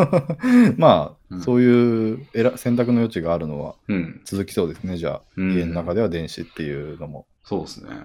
やっぱき、なんか、出る時に金取られると思うんですけど、この家めちゃめちゃ。はい。まあ、それはもう覚悟してるんですけど、はい。なんかそれ、まあ金の問題は別として、なんか汚くなるの、なんかやっぱ気分がめいるんですよね。自分でやっといてなんですけどう。ん。うん。なんで、それもちょっと取っ払われる期待はありますね。いやー、ぜひね、新しい家は綺麗に使って、うん。そういう気分に鍵が刺さないようにうん。頑張ってほしいですね。うん。トレーニング。グ器具とか買うことになったら相談に乗りますので。 おお、やったぜ。いや、広い空間があるとね、何でも揃いますからね。おおー。なるほど。リビング何でも置けますから。うん。うん。なんで、ちょっと思い直してください、14963。はい。では、えー、次ちょっと見てみましょう。これですね。えー、これは名前空っぽの方です。えー、レビンさん、このすけさん、こんばんは。僕は美人すぎる〇〇やグラビアアイドル〇〇のノーパン始球式という 昨今のジェンダー感を1ミリも反映していない低俗な記事が嫌いです。おう美人すぎる〇〇は本人は自身の職務や責任を果たすためにいろいろ努力をしているはずなのに、メディアはルックスや性的な部分しか注目せず、 ノーパン始球式は言うまでもなく、ノーパン始球式と読者に誤読させることを誘っている頭の悪い記事です。これ、ノーバン始球式なんですね。あ、ノーパンじゃないんか。うん。もう、レビンさ ん。レビンさんったらもあれあ、なるほど。誤読してるやん、俺。う、そうですよ。最初からそうですね。だって低俗って言ってるから、もうノーパンなんかなと思ったわ。確かに、これは、1ミリもノーバンなどとは思わなかった。 思わなかった。なんで始球式なんだろうって思ってた。うん。ノーバウンドってことね。うん。えーこの手の記事はジェンダー感が浸透してない頃から存在していますが、現在でも残っていることを不思議に思います。2ちゃんまとめサイトのようなアングラ寄りの場所ならともかく、えー、Yahoo ニュースなどの公共性の高いサイトでも散見されます。数字が稼げれば何でもいいと思っているのでしょうかご意見をお聞かせいただけるとた幸いです。これからもラジオを楽しみにしています。おおなかなか過激なご意見ですね。うん。引っかかっちゃった。え ああ、引っかかノーっちゃいパまンしたね、。ノーパンに引っかかっちゃった。 恥ずかしい。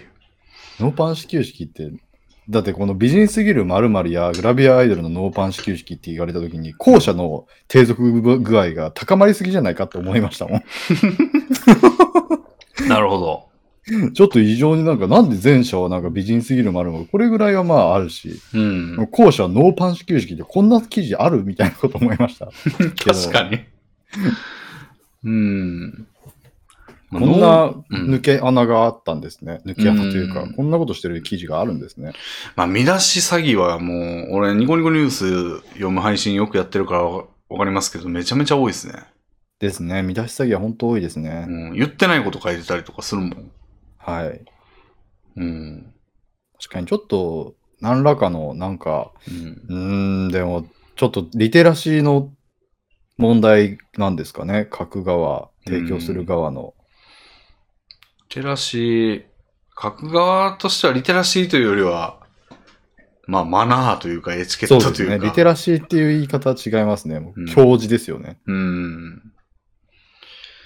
そうですね。でもまあ、アクセス至上主義になったらそんなんは、ね、吹いて飛ぶんですよね。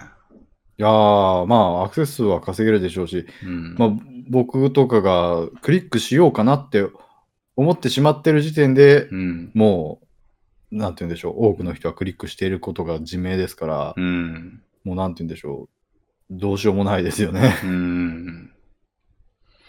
そうですね。でニコニコニュースの上位とかはほんまもう見出しのパワーっすよ。うん。うん。だから、でも俺なんか記事の内容の方が気になるんですよね、よく。あなるのほ。ど。もう文章がめちゃくちゃな記事結構あるんですよ。ああ、そうですね。日本語としておかしいみたいなのとか。うん。なんか全然その、口語みたいなのがすげえ入ってるけど、みたい な。何々じゃん、みたいなのとか。何々じゃんはさすがにないけど、何々かなと思わざるを得ないとか言ってたりして。 頭悪いな。あるんすよ、ほんまにそういうのが。うん漢字いめちゃくちゃ間違ってるとか。やー、でも、まあ、そうね。そういうのは、やっぱり、読み手、そそういう場ということなんでしょうね。うん。ニコニコニュースは、あの、広告欄もひどいですからね。あ の、広告欄はね、もうとにかく気持ち悪い画像が多いんですよ。あのほ、鼻の角栓をめちゃめちあゃにるって出してる画像とか、そうですね。あの項目もほぼ同じことが言えますね。あとあの、トイレの便器の水溜まってるところに変なんがあるとか、はいはいはい。そういう画像が多くて、気持ち悪って思うんですよね、毎回。でま俺、あ飯食いながら見てるんで、めっち ゃ、おおいおいってなるんですよ。いやー、ちょっとこのニュースのタイトルの強化版ですね。 うん。だから、感情をとにかく盛り上げさえすればいいんだなっていう、どんな方向にでもうん。感情はあって。だから俺いつもコメント欄にスクロールするまでに、いや、この記事自体を叩いてくれって思いながらスクロールしてるんですよ。その、この記事の言ってることを議論するんじゃなくても、この記事自体を叩いていてくれって 願いながらスクロールするんして、まあそれが叶う確率はだいたい3、4割ぐらいみたい な。うん、そうですね。うでん。もなんか、レビンさんのそういうのを見て思うんですけど、うん。レビンさんはちょっと、レベルの低い狩り場に居座りすぎじゃないですか。でも大体どこのニュースサイトもそうっすよ。ヤフーニューいスやとかでも。ー、まあまあ、にヤフーニュースも相当ですけど、うん相当ですけど、うんニュニコニコニュースも相当ですけど、もうちょっとマシなニュースソース、ニュースサイトはあると思いますけどね。うーん。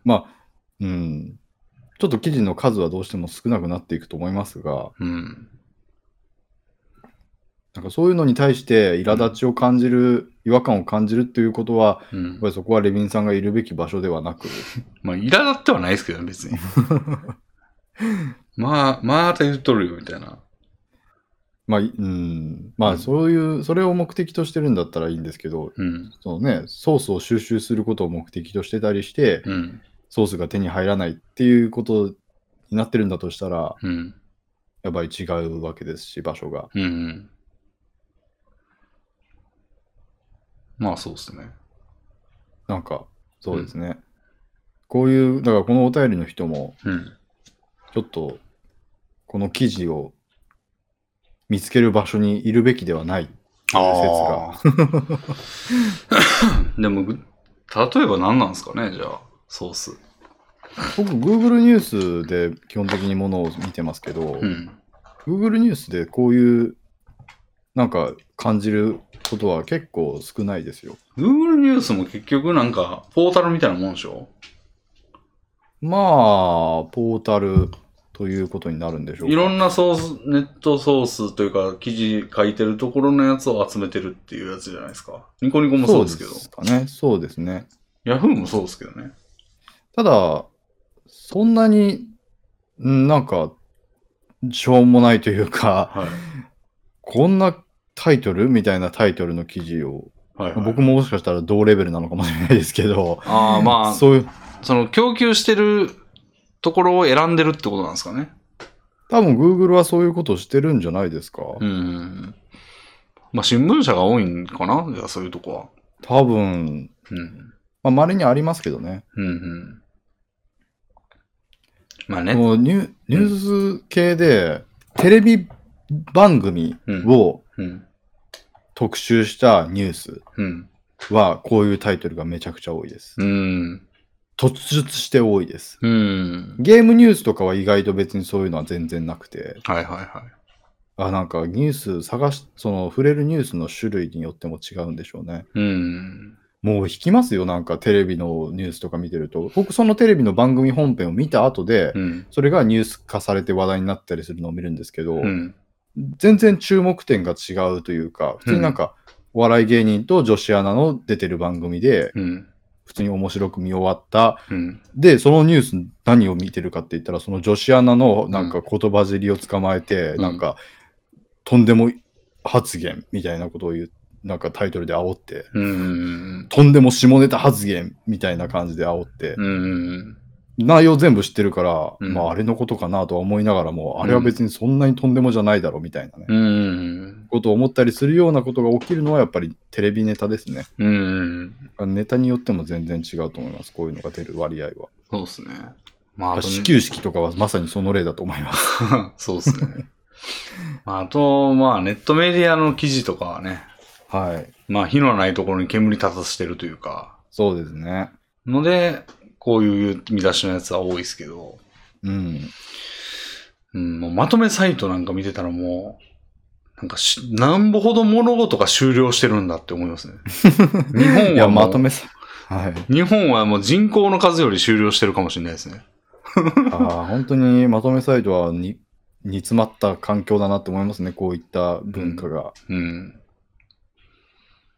何々した結果、てんてんてんとか。そうん。う。そういうのを、やっぱりまとめサイトとかだとそういうのがあるっていうのは分かる、分かりきってることで、うん。そんなものが様々なグルグラデーションを持ってると思うんですよ。うん。あれまとめサイトが一番黒くて。 うん。で、どんどん明るい灰色の環境にうん。移っていくべきだとは思いますね。うん感じたんだったら、こういったことを。うん。ななんとか探して。より良いニュースを見ようってことですね。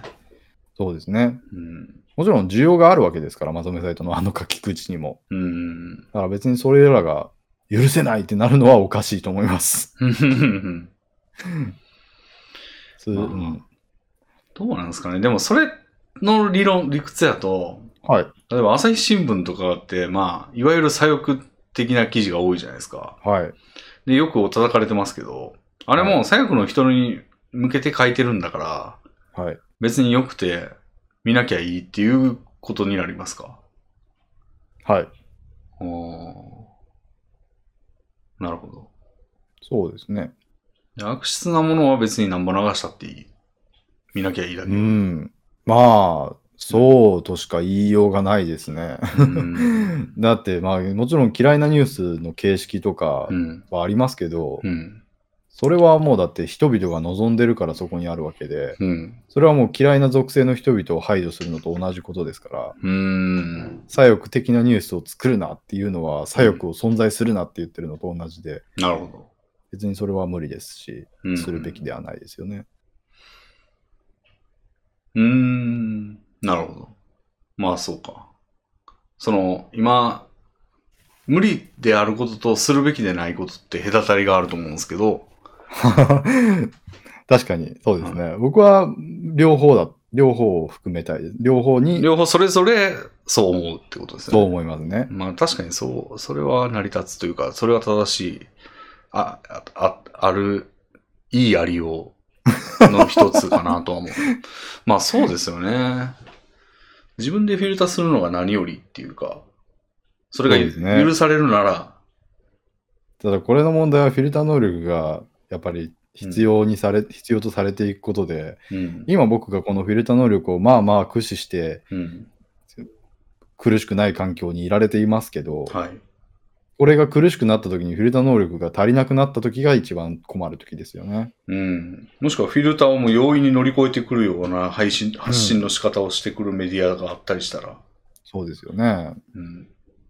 まさにあの、スピーカーとかで、拡声器とかで街中を走っている車とかがなんか、いらんニュースを言ってきたりとか、ニュースじゃなくても思想を言ってきたりとかしたときに、それもこっちでフィルターする必要があるのかっていう。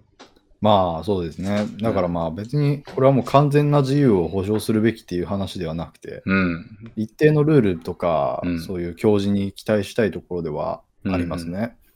なるほど。まあ、こんぐらいはいいでしょうっていうことですね。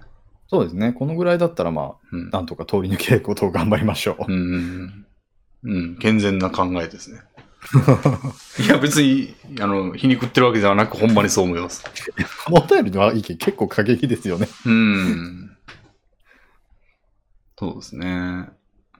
でも本当にこれ思うのは、うんあの、得か損かで言えばう、ん。大衆でいた方が得だと思っていて、うん。マジョリティ側にとってうん。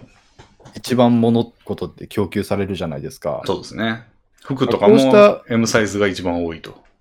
はいはいはい。そうそうそうそう。はいだからこうしたニュースもうん。多分マジョリティにとっては人気なんですよね。うん。だから、どんどんどんどんマイノリティになっていくわけですよ。こうしたニュースを嫌い嫌いって言って、どんどんうん。どんどんどんどん、なんて言うんでしょうんう、。煽り記事を避けていくと。うん。それって、まあ、どんどんどんどん供給も減っていくわけですよ。うん。うん。見られるニュースの量が減っていく。うん。あ単純になんか損、損していく方向に近づいてるんじゃないかみたいな。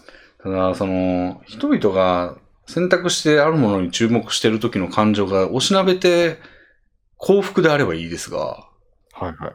そのさっきも言ったように、その、怒りによって引き寄せられてる可能性もあるじゃないですか。そうですね。そうですね。うん。それは果たして、そういう、だから大衆をバカにしてるような感じうのん記事、そう。で、何よにもって。人が人が集まりますから。うん。まあでもそれは、うん。人々は怒りたくて怒ってるわけですから、うん。怒ってる人々はうん。幸せなんですよね。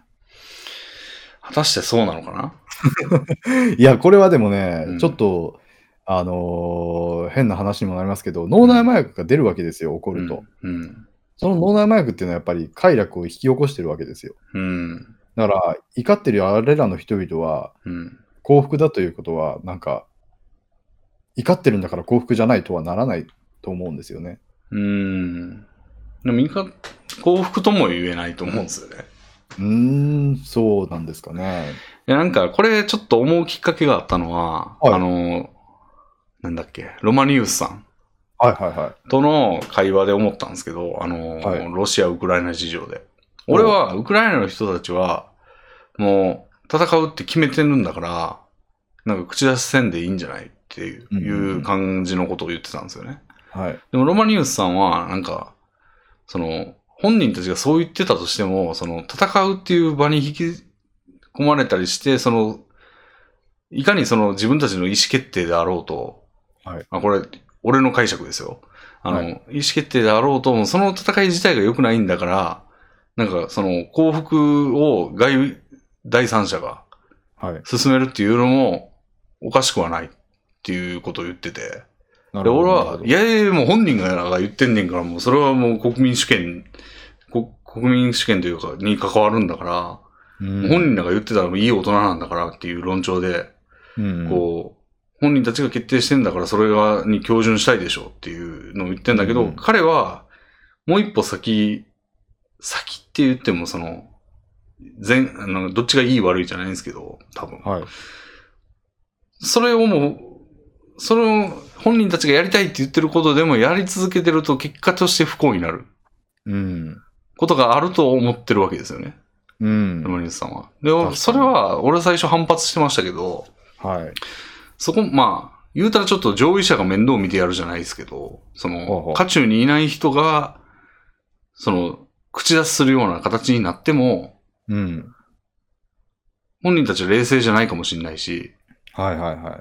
結果として起こることを見えていれば、それを、なんぼ主権やからといって抑制した方が全体のためだよ。全体のためというか本人たちのためでもあるよっていうのって言える状況ってあると思うんですよ。そうですね。で、これを適用すると、うん。なんぼ本人たちが閣下してそれを求めているうん。嫌な記事とかを求めて怒りたいって言ってるはいはい、はい。としても、実は、そこに、で生まれてくるものは幸福じゃなく、なんか引き寄せられてそこで行動はしているが、幸福、結果として幸福ではないのではないかといやー、そうですね。いう考えがちょっとね、重なった確かんにですよね。確かに。いや、それはもう、うん。極めて慈愛の精神に満 ちた発想だだというふうに感じますね。うん。やっぱり、そこは僕は確かにそうだとは思いますが、うん。その上で、うん。当人がそのまま、その怒りに飲み込まれて、うん。どんどんどんどん怒りのサイクルの中で自分が不幸になりなり続けていくのもまた自己責任みたいな、そういう突き放したうん。感情がちょっとあったので、はいはいはい。そういうことも、そういう考え方の違いが出ますね。うん。いや俺ももういい大人なんだからでよく解決しちゃうんですけど、うん。まあ、いい大人と呼んでいい存在ばかりではないというのも、確かにまあ、散見されるわけで。いやー、それは本当に思いますね。まあ、かといって、じゃあ俺は何様なんだみたいなとこもいやいや、ありつつ。 でもそれ。はもう、うん。みんなが気にし合ったらいいんですよ。自分のことは差し置 いて。うん。他人のし、ね、そういう不幸に落ちていく他人をうん。憂うことはうん。誰もがしていいことですよ。うん。なんでまあ、割と、そういう人のためにならないという視点でこういうのを否定するのも、一つは、まあ、おかしくない考え方というか、そうですね。あるのかなとは思いますね。うん。どうします今後はこのラジオのタイトルも、そういう戦場的なタイトルにしていって。幸之助まさかの爆弾発言みたいな。ちょっとしてんですけどね。見出しで。なんか、竹内さん、配信を引退とか書いてましたから確かにあれはクリックしたくなるタイトルですよね。本人はなんか、何やったっけ、1000人いかなかった、今年中に1000人いかなかったら引退を考えてるみたいな言い方やったのに、引退とか言いましたからね、俺あれを見たら竹内さんは違うんです、違うんですって言いますよ。そうですね。今まででも、あの、キャプションで文句言われたことないんで、あの、本人、本人から。うん。なんで、好き勝手やってますけどね。でもこれ、なんか、レミンさんは SOU の動画ご覧になってますよね。は SOU のラジオご覧になってますい。はい。あれのタイトルひどかったの分かります何やったっけなんか俺が出てきたことがあったんですよね。レヴィンさんは友達っていそううそタうイトルだったんで すよ。そうですね。あれ相当、相当だなと思いましたけどね。 まあ、俺は好きに使ってくれていいよみたいな感じの でいますけどね、今のところは。やっぱね、そういうのはもう動画制作者としては、う。もうんこの力はた使っていくことにはなっていくんでしょうね。うんまあでもなんかさすがに、レビン太りすぎて、チンチンが1センチみたいなこと書かれてた ら、さすがに抗議しに行きますけど。 まあ、嘘ではないんで。嘘ではないというか、その、友達かどうかっていうのは別にあれ、審議、審議が決めれる命題でもないんで、 まそうですあ、ね。だかいいかな、みたいな。らあレミンさんもだから、竹内引退びっくりはてなにするぐらいの、やっぱり教授は持って、そうですね。やあっぱれ、あの、パチスロ攻略本の手法なんですけ どね。すべてのことにびっくりハテナをつけることで確定的なことを言わない。いやー、よく見ますね。マスゴミにちょっと習いました。 あまりね、こうしたニュースの、うんなんていうタイトルの付け方についても、うんあ。まり厳しい物言いはできないですね。確かに。うん。じゃあ次行ってみますかね。はい。うん、ではこれ。えーっと、シリウスさんからいただきました。はい。レミンさん、ゴンスケさん、こんにちは。こんにちは。僕は下りの階段が怖いです。以前、レミンさんはラジオで、駅のホームで先頭に並ぶのが怖いと言っていました。言いましたね。うん僕も同様で、行かれた人間に背中を押されたらと思うと怖くて先頭に並べません。うんそれと同じ理屈で、階段も行かれた人間に背中を押されただけで死、もしくは重傷を負うと考えたら、リスクが高すぎて怯えてしまいます。そうは言っても、階段を使わないわけにもいかないので、使う場合は絶対に手すりを掴むようにしています。エスカレーターも同様です。お二人はこの気持ちは理解できるものでしょうかまた、これと似たように、リスクの高さに怯え、少ない確率を回避しようとしている行動はあるでしょうかいや、この方は絶対蛇口を有刺鉄線で巻きますね。まあでもこれはさっき、いや、この方が蛇口を有刺鉄線でめぐあの巻いているかどうか は独立してると思うんですよね。だかほうほう。らそれと同様に、もうさまざまなうん危険回避行動、その危険を予期するうん。思考って独立してると感じていて、うん。だってなんでそこを気にするのにこっちは気にしないのみたいなこといくらでもあり ませんそうですね。だからそういうもので、だからこれは理屈ではないと思うんですよね。うん。だだからからト俺、ラウマやはい恐怖症、うはいんうん。いや、俺のめっちゃいい例が、はい。スーパーで安い方の豆腐を買うんですけど、ああ。あの、スロットには1000円入れまくりみたいなう。 ん。はいはい。すいません。腰を折りました。いや、でも本当にそういうことで、うん。だからこういうのについて理屈で説明をしようとするのは、うん諸刃の剣というか、うん。それを言っていると、うん他の全てのことも恐れていないと、うん。理屈が通らなくなるので、うん。素直にそれは自分の恐怖症やトラウマによる影響であるということを、うん。早めに認識した方がいいと思います。うん。なるほど。まあ、これが、その生活に支障をきたすようなことをしないと回避できないのであれば、ちょっとそう思った方がいいかもしれないですけど、まあ、これぐらいはやっといていいんじゃないですか。まあ、やることは全然いいと思うんですけど、うん。やっている、その、理由がうん。理屈に基づいているものだとあんまり思いすぎない方がいいと思うんですよね。ああ、当然でしょ、みたいなそうですふね。うには思わない方がいい。それはそうそでれす。は他の当然のことを、だって例えばこの人は言ってないですけど、車の運転をしていたとしたら、うん。その車の運転に伴う様々なリスクについては無視してるってうん。いうツッコミがあると思うんですよ。まあもちうろんん。生活のスタイルによって車を運転することが絶対必要な場合もありますけど、うん。そうですね。このなんかいろいろとそういった恐怖症まがいのうん。リスク回避行動はまあありますよね。うん。飛行機が怖いとかいう人もそういう例ですよね、多うん分。うんうん。率としてはめちゃくちゃ低いから、そうう。そうそうそう、うん道歩いてて交通事故に巻き巻き込まれる率の方がめちゃくちゃ高いぞ、うんみたいなことよく言われますよね。うん。それはありますね。なんかこういうはい行動あります、うーん。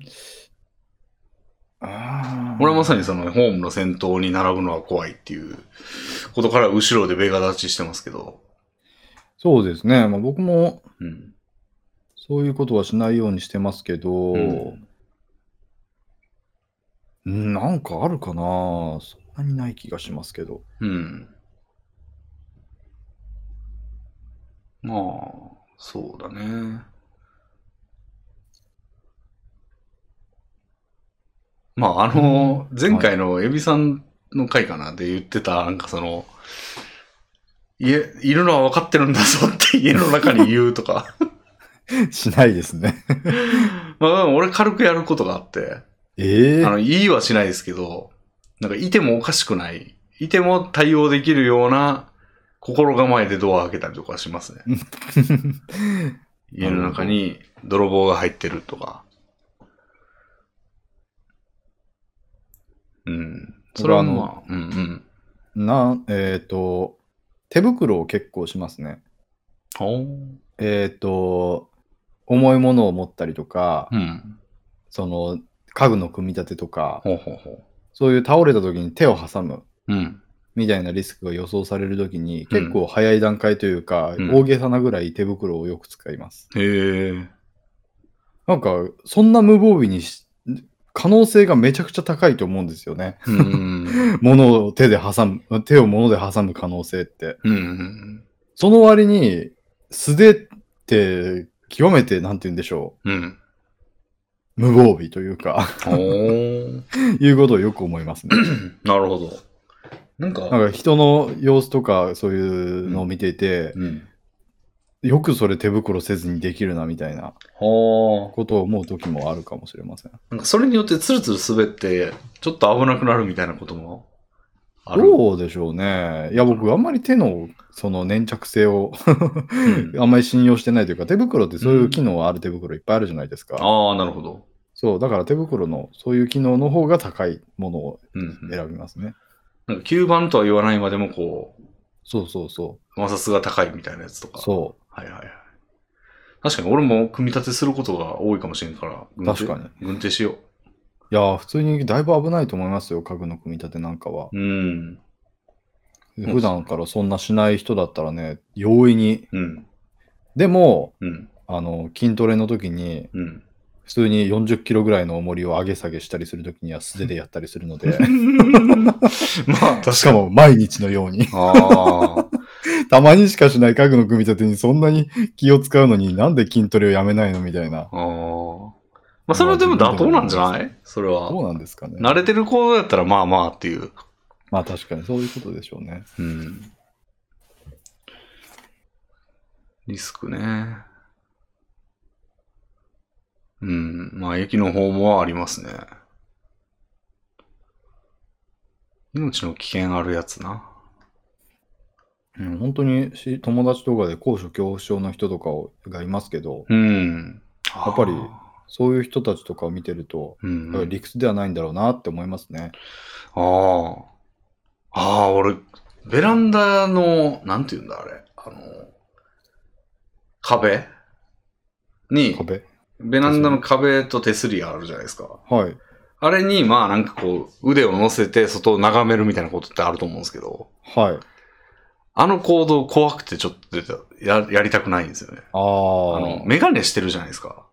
はい。なんかその手上げ下げした時にパッてこうメガネがバーンっては弾かれてなんか下に落ちるとかなったら嫌だなとか、確かに確かに。スマホがポロッとかなったら最悪やなと思ってう、ん。割と、あの腕乗せるやつやんないですね。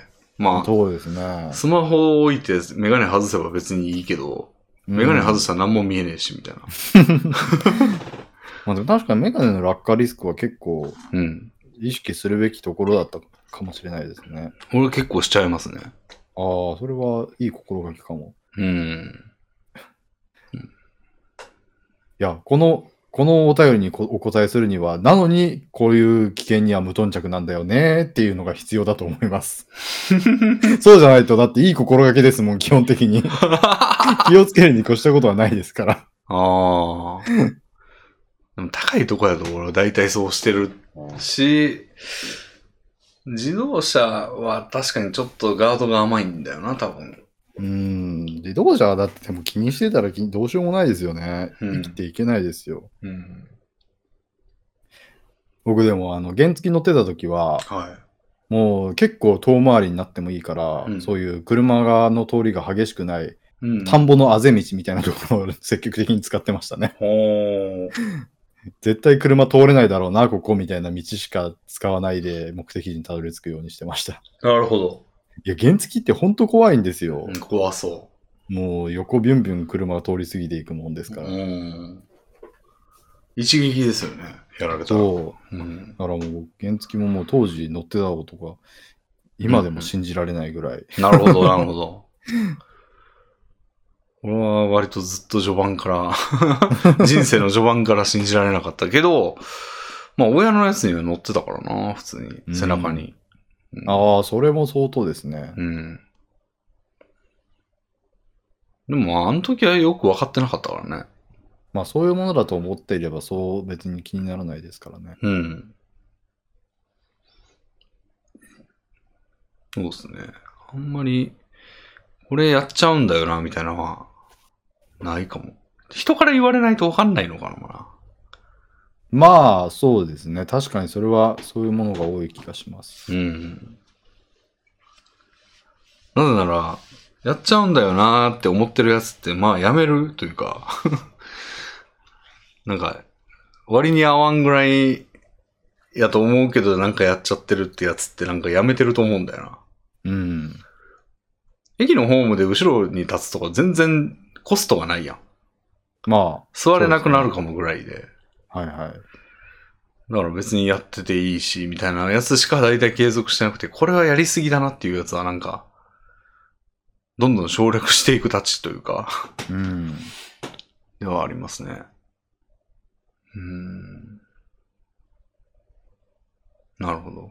僕なんか知り合いにうん。その潔癖症の女性と結婚した人がいて、ほうほうほもうその潔癖症の女性に関するエピソードを聞いてると、これとかこういう話を思い出しますね。う。ほーん。もう本当にリスクとかじゃないんだろうなっていううんうん勢いで、うん外から持ち込まれるものをとにかくうん。清潔にしないと家の中に入れたくないっああて。いう理屈が働くようで、うん。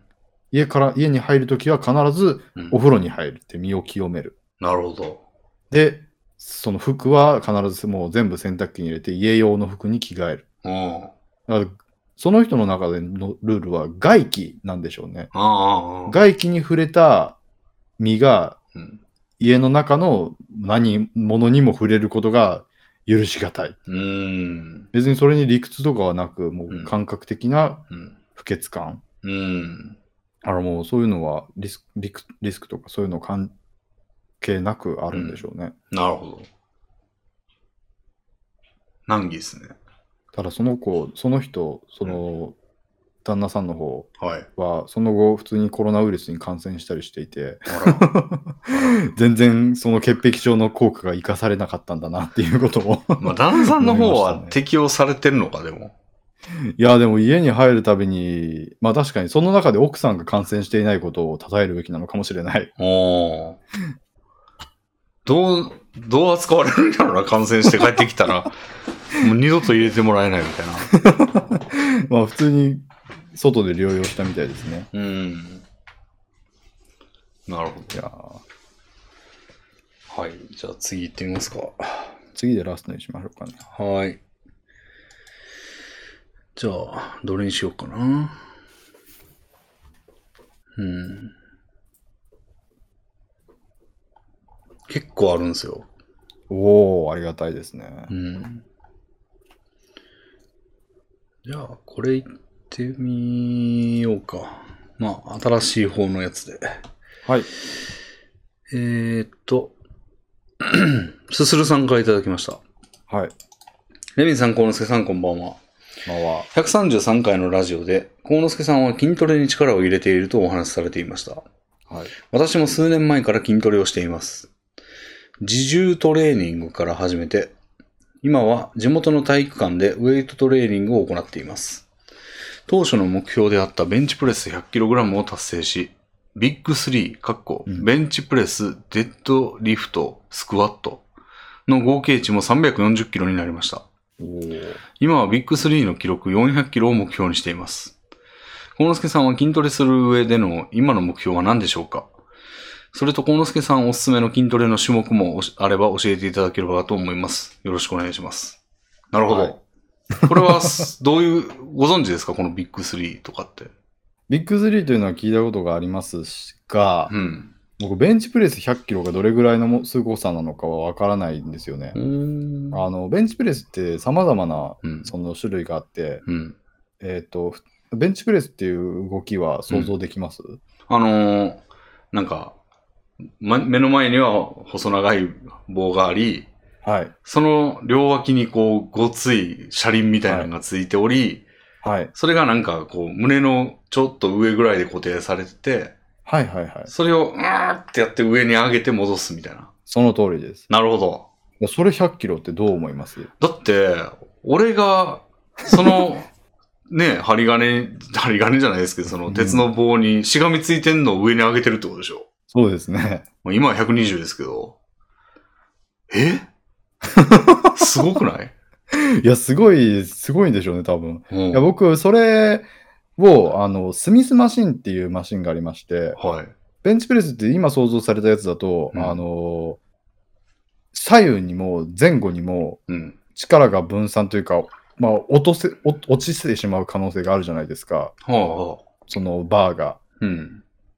そういうことを阻止するために、うん。上下にしかそのバーが動かないように、うーん。縦長の、そのなんか昇降機みたいになってるようにな、ものがあって、うん。うん。だからそれで安全にベンチプレスできるようになってるのがスミスマシンっていうんですが、うん。うん。それを使ってしかやってないんですよね。さっきの話に通じますけど、危険が、危険なんですよ、ベンまあチプレス確って。かにね、でも胸の上にグエーとかなったら大変ですからね。。そうんう、。そうなんですよ。うん。だから、ベンチプレス、それ、スミスマシンがなしで100キロだと、もっとすごいんだろうな。スミスマシンありだと、そうでもないかもしれないですね。え、違うもんなのか全違然違うと思いますよ。うーんとね、こういうものって、う。うん。気持ちの問題も大きいんですよ。なるほど。安全だから上げようっていううん。気持ちになれるから、うん。スミスマシンの方がより多い重量を上げれるへえ。傾向があると思っていて、まあ確かにそうなるか。まあそもそも力の分散の問題もありますしね、うーん。前後に分散する力をぐっと支えてああ。直上にだけ集中させるっていうのにも技術がいりますし、うんうんそういう意味ではスミスマシンの方が多分簡単で、うん。それうでんうん、 100キロとかはまあまあ行くときは行く行く人は行くんですけど、本瀬さんは僕は100キロとかは多分行きましたね。おーあんまり意識してなかったので覚えてないですけど、おー。ただ、うんそういうスミスマシンとかを活用せずに100キロは相当気合が入ってると思う思いますね。なるほど。デッドリフトとかってわかりますデッドリフトは今のやつを、あのーベンチを用いない状態で、うん。えっ、と、床にそういう転がしたバーをうん。腰の高さまで持ち上げるなるほことど。ですね。今、イメージ検索したらだいぶわかりましたね。はい。はいはいはいで、。スクワットは今言ったやつを高い位置でうん。足で持ち上げる運動ですね。今のやつを肩にうん。かけて、首首の後ろと肩であーそのバーを横に支えて、うんうん。で、足で上げ下げする。見たことある、それ。はいはい、はい。ですよね。うんうんうんうん。これらがビッグ3と言われていて、ベンチプレスは胸、なデるほッどドリ。フトは腰かな。なるほどで、。スクワットは足おにー効くと。はいはいはまあ、これはやっぱり大きな目標になるものでい。、うん。合計した記録を数字として記録して伸ばしていくっていう活動があるのを今知りましたがう、ーん。だからそういう風になるほどうんうん。筋トレする人の大きなうんうんうん。ゴール地点なんでしょうね。へえ。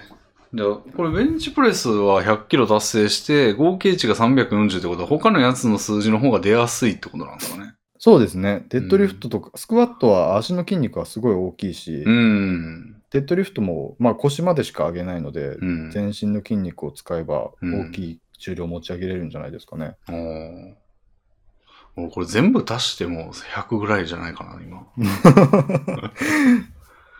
まあこれは筋肉の大きさというよりは技術が結構大きいと思うので、なるほど。筋肉が育たなくてもやっていくうちに慣れていくみたいな部分は多分あるので、うーん。筋肉量的にベンレビンさんはだいぶ持ち上げられるとは思うので、うん。やってみたら結構いくんじゃないですか。おでぶな体で日々練り歩いてますからね。 うんベンチプレスなんかは本当に体大きい人はうん。全然違いますよ。ほーん持ち上げれる大きさが。やったことないね、これ。どれいやも。ーレミンさん筋トレ合ってると思うんですけどね。うん。あの、柔道部やった時にやってた人いましたけどね。あの、はいはい確か部室になんかそれっぽい、もう、オンボロの、なんか、はい。もうほんまに、それ、最低限できるみたいなうん。やつがなんか置かれてて、それやってた人いた気がすんねんけど、全然やったことないな、俺は。まあそうですね。やっぱこういうのは結構、うん。お重いものを持ち上げれるぞっていうので、うん。結構気持ちが上がるわけですよ。うんうんかなんか強くなった感というか、うん。うんうんそういったものが響く人は、うん。うん。こういうのを極めていくうん。のを楽しみに筋トレを続けられる人は多いと思いますね。あ、でも柔道部の時に、あの、一個楽しんでやってたのは、はい。あのね、柔道部の天井にね、縄がぶら下がってんですよ。ああ、くす玉みたいな感じで。はい。もう、くす玉のせん、まあだから、天井にも、からいきなり縄が始まってて、うんうんうんで、下まで、まあ、ブラーンってなる。うん。はい。それを、なんつうんだ、長座のた体勢というか、その、足を伸ばして座ってる状態はい。の体勢からその縄を掴んで、その、腕の力だけで上まで行く。うん。っていうのを、なんか、できなかったんですよ、最初。でも、はいはいはい、なんかやっていくうちにできるようになって、一番上まで行って帰ってくるみたいなおーのを、なんか、あれは楽しかったな、なんか。うん。足ブラブラさせながら、まあ、あの、長座の体勢を保つんですけど、うーん、すごい筋肉が使われそうですね。うん。あれは楽しかったな。まあ、高いところに行けるっていうのが楽しかったというか。 あうん。あ、あれがあるじゃん。ボルダリングとかありますよ。なるほど。世の中には。はあ、はあはやっぱりそういう重いものを持ち上げるとか、高いところに登るとかあ、、うん。やっぱり人間の本能的にうん楽しく感じられるものがうん筋トレの種目になってるような気がしますね。なるほど。で、うそこで、僕がの目標なんですけど、うん。僕にこういう重量的な目標は全然掲げていなくて、うんうん。単純に自分が鏡を見て、うん、あの、おうって思えるっていうことが目標なんですけど おーなんか、見せる筋肉の鍛え方みたいなんてあるらしいじゃないですか。ありますね。そっちの方がいいって感じなんですか、じゃあ。完全にそうですね。あほうの、えっ、と、高重量を短時間でうん。やるとうん筋肉が大きく育つんですね。なるほど。ち短い近いあし低い重量を長時間やると、うん。大きくは育たないですけど、うん。まあ比較的そういう長期間にわたって使う持久力のある筋肉がついていって、うん。まあ見た目的には変わらないけど、うん。あの使える筋肉が育っていくっていうふうに言われてますへね。え。なので僕はその前者の方の筋肉を鍛えるトレーニングを普段やってるわけですけど、うん。まあ僕はそれ以上にその安全性を重視したいので、うん。うん。家で一人でやってるものですから。ああ、急にね、なんか、ぶっ倒れて。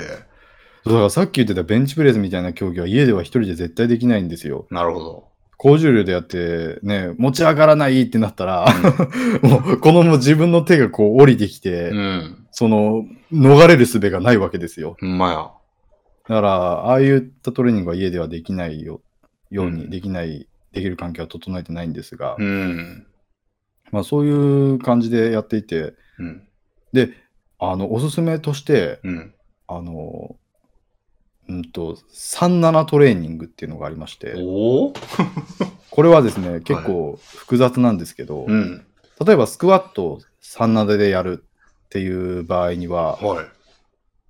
下げて上げてを1ストロークとして、うん。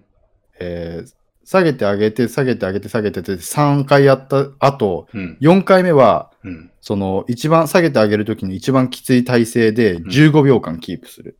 おおそして、次の、次また1、2、3、4で5回目うん。に厳しい状態で待機する。おうで、えー次は1、2、3、4、5、6回目で厳しい状態でキープする。おうで、1、2、3、4、5、6、7回目で厳しい状態でキープするっていうの。うんこれが3、7、あ、4、7だったかな。トレーニングっていう、うんそういうトレーニングの回し方で、おうこれは全然負荷をかけない、えー負荷というか重りを使わないうん。でやっても信じられないぐらい効くんですね。うーん。だから重いもの使うとうん。危ないじゃないですか。うんうんだから重いものを使わなくてうんうん。いっぱい効かせたいっていうことを目指した結果、はこの37はすごい効くなっていうことが思うので、い。なるほど。ぜひ自信がある人はやってみてほしいんですが、うんうんもうスクワットだったら僕30回ぐらいできるんですけど、うん。うん。それをこの37でやるともう、もう15秒キープを3回目やったぐらいでもう限界がきますね。ええ。やっぱりやり方次第ではうんうん。重りを使わなくても効かせることができるので、なるほど。俺ああゆみの、さんも、うんはい。いや俺あのね、ケトルベル持ってんですよね。うーん。 5キロぐらいかな。はいはいはい。もっと重いかも。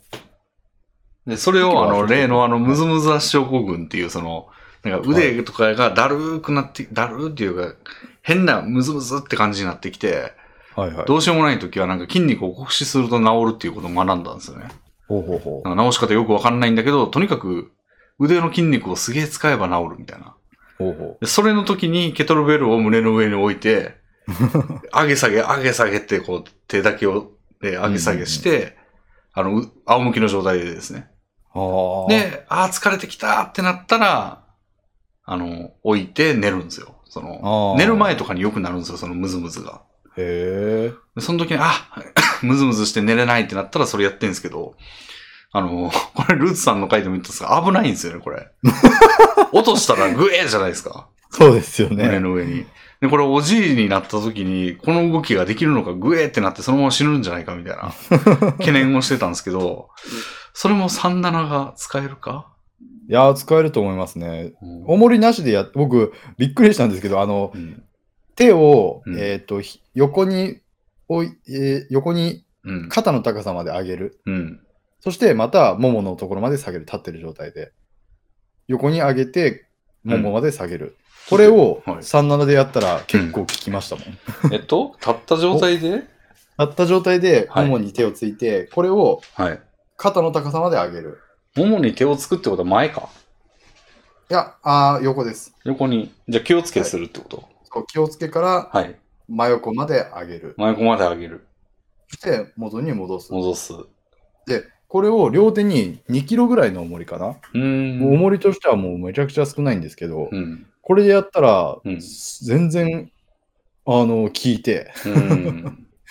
だから、レヴィンさんとかだったら、あの、カンカンとか、ビールの缶とか、 500ミリ、500グラムで。そうですね、それぐらいのもので、うんやるだけでも効くと思います。だから、1、2、3回目、あ、3回目をキープ、15秒。 15秒。で、15秒経ったらまた、1、2、3、4、15秒。はで、1、2、3、4、5、15秒。い。はい。みたいな感じでやって、7回まで。これもう重りなくてもなんか来てるんですけど、 俺今。いや、来るんですよね。だから、キープと、その、だから連続運動と組み合わせることで、うん。すごい厳しい負荷がかけられるので、なるほど。大盛りとかを用意できない人でもやりやすいので、今ちょっと右の腕がビリビリしてますよ、俺。 なるほど。おすすめですね。うん。いや、筋トレもちょっと新居のあれにかまけて、かまけてじゃないわ、常時でやろうかな。いやー、やった方がいいですよう。ん。あのー俺の会社の知り合い、会社の人が、なんか、はい踏み台昇降をしてるだけでなんか、7キロぐらい痩せたとか言ってて、すげえ。まあ、その人もおデブなんですよ、結構。はいはいはい。で、まあ多分奥さんとかもいるんで、子供もいるんで、なんかめ、まあちょっと、そう、そういう外圧が多少あると思うんですよね。それでちょっとやってると思うんですけど、はなんか適当にやってたら7キロぐらい痩せましたよとか言ってて、い。うん。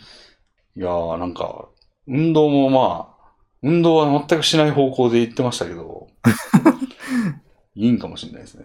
いやー、運動しないは無謀だと思いますよ。うやん。っぱり。まずえ、運動して、うんなんか、まあ気持ちいいみたいな感覚があるって前おっしゃってましたけそうど、ですね。もうヒットボクシングして風呂入ったら、まあ気持ちいいですね。それも一つの才能だと思うので、うん。うんもうそういうのがなくて、ただ辛いだけみたいな人も結構いると聞いていますので、ああ。そういったものがある時点で、ちょっと一つのアドバンテージがあるのだと思って、うんうんうん。頑張れるといいですね。 なるほど。いや、もう何でもね、前向きなことは全部、引っ越しに乗せて。ちなみに僕は、あの、 最近、 さっき言ったように、うん。あの、鏡を見ていいなって思えることが目標なので、うん。あの筋肉に限らず日焼けを頑張ってます。日焼けそう、ベランダで寝っ転がって、おお。もう一日で最も太陽が高い時間帯に1時間、 へえ。今日は天気いいなっていう時は、おう外に出て日焼けをするんですよ。日焼けへえ用のオイルを塗ったくって。おお。そんなことしてた んか、俺とこんな2週間に1回平然とした顔でラジオしながら。 何ですか毎日そんなことしてた人と喋ってたんか、俺 は。陽気じゃないですか、もあだいぶ黒くなりましたよ、だかう。ら。おお。もうこのゴールデンウィーク信じられないぐらい天気が良くて、3日連続とかでそれをやってるので、おう目に見えて色が変わって面白いですね。へえ。それでやっぱり黒くなると筋肉のき、筋肉って全然違った見え方になるんですよね。へえ。もう光が当たってる部分と光で影になって黒くなってる部分の差がうん黒ければ肌が黒ければ黒いほど際立つんですよ色の効果で、へえ。なのでやっぱりうん違いますねうん。レミさんもねもし筋トレに目覚めた時はそれを思い出してくださいこう色黒のムキムキになってたらもう別人っすよ、俺が もう。おーなるほどね。いや、もう、面白いですね。いやーレミさん筋トレしてほしいなうーん。いや、痩せに乗じて、痩せないとという引力に乗じて、もしかしたらやるかもしれないですね。いやー頑張ってくださいうん。はい。では、今回はこんなところですかね。そうですねはい、えーでは、ありがとうございました。はいありがとうございましたまたお願いします。はい失礼します。はーい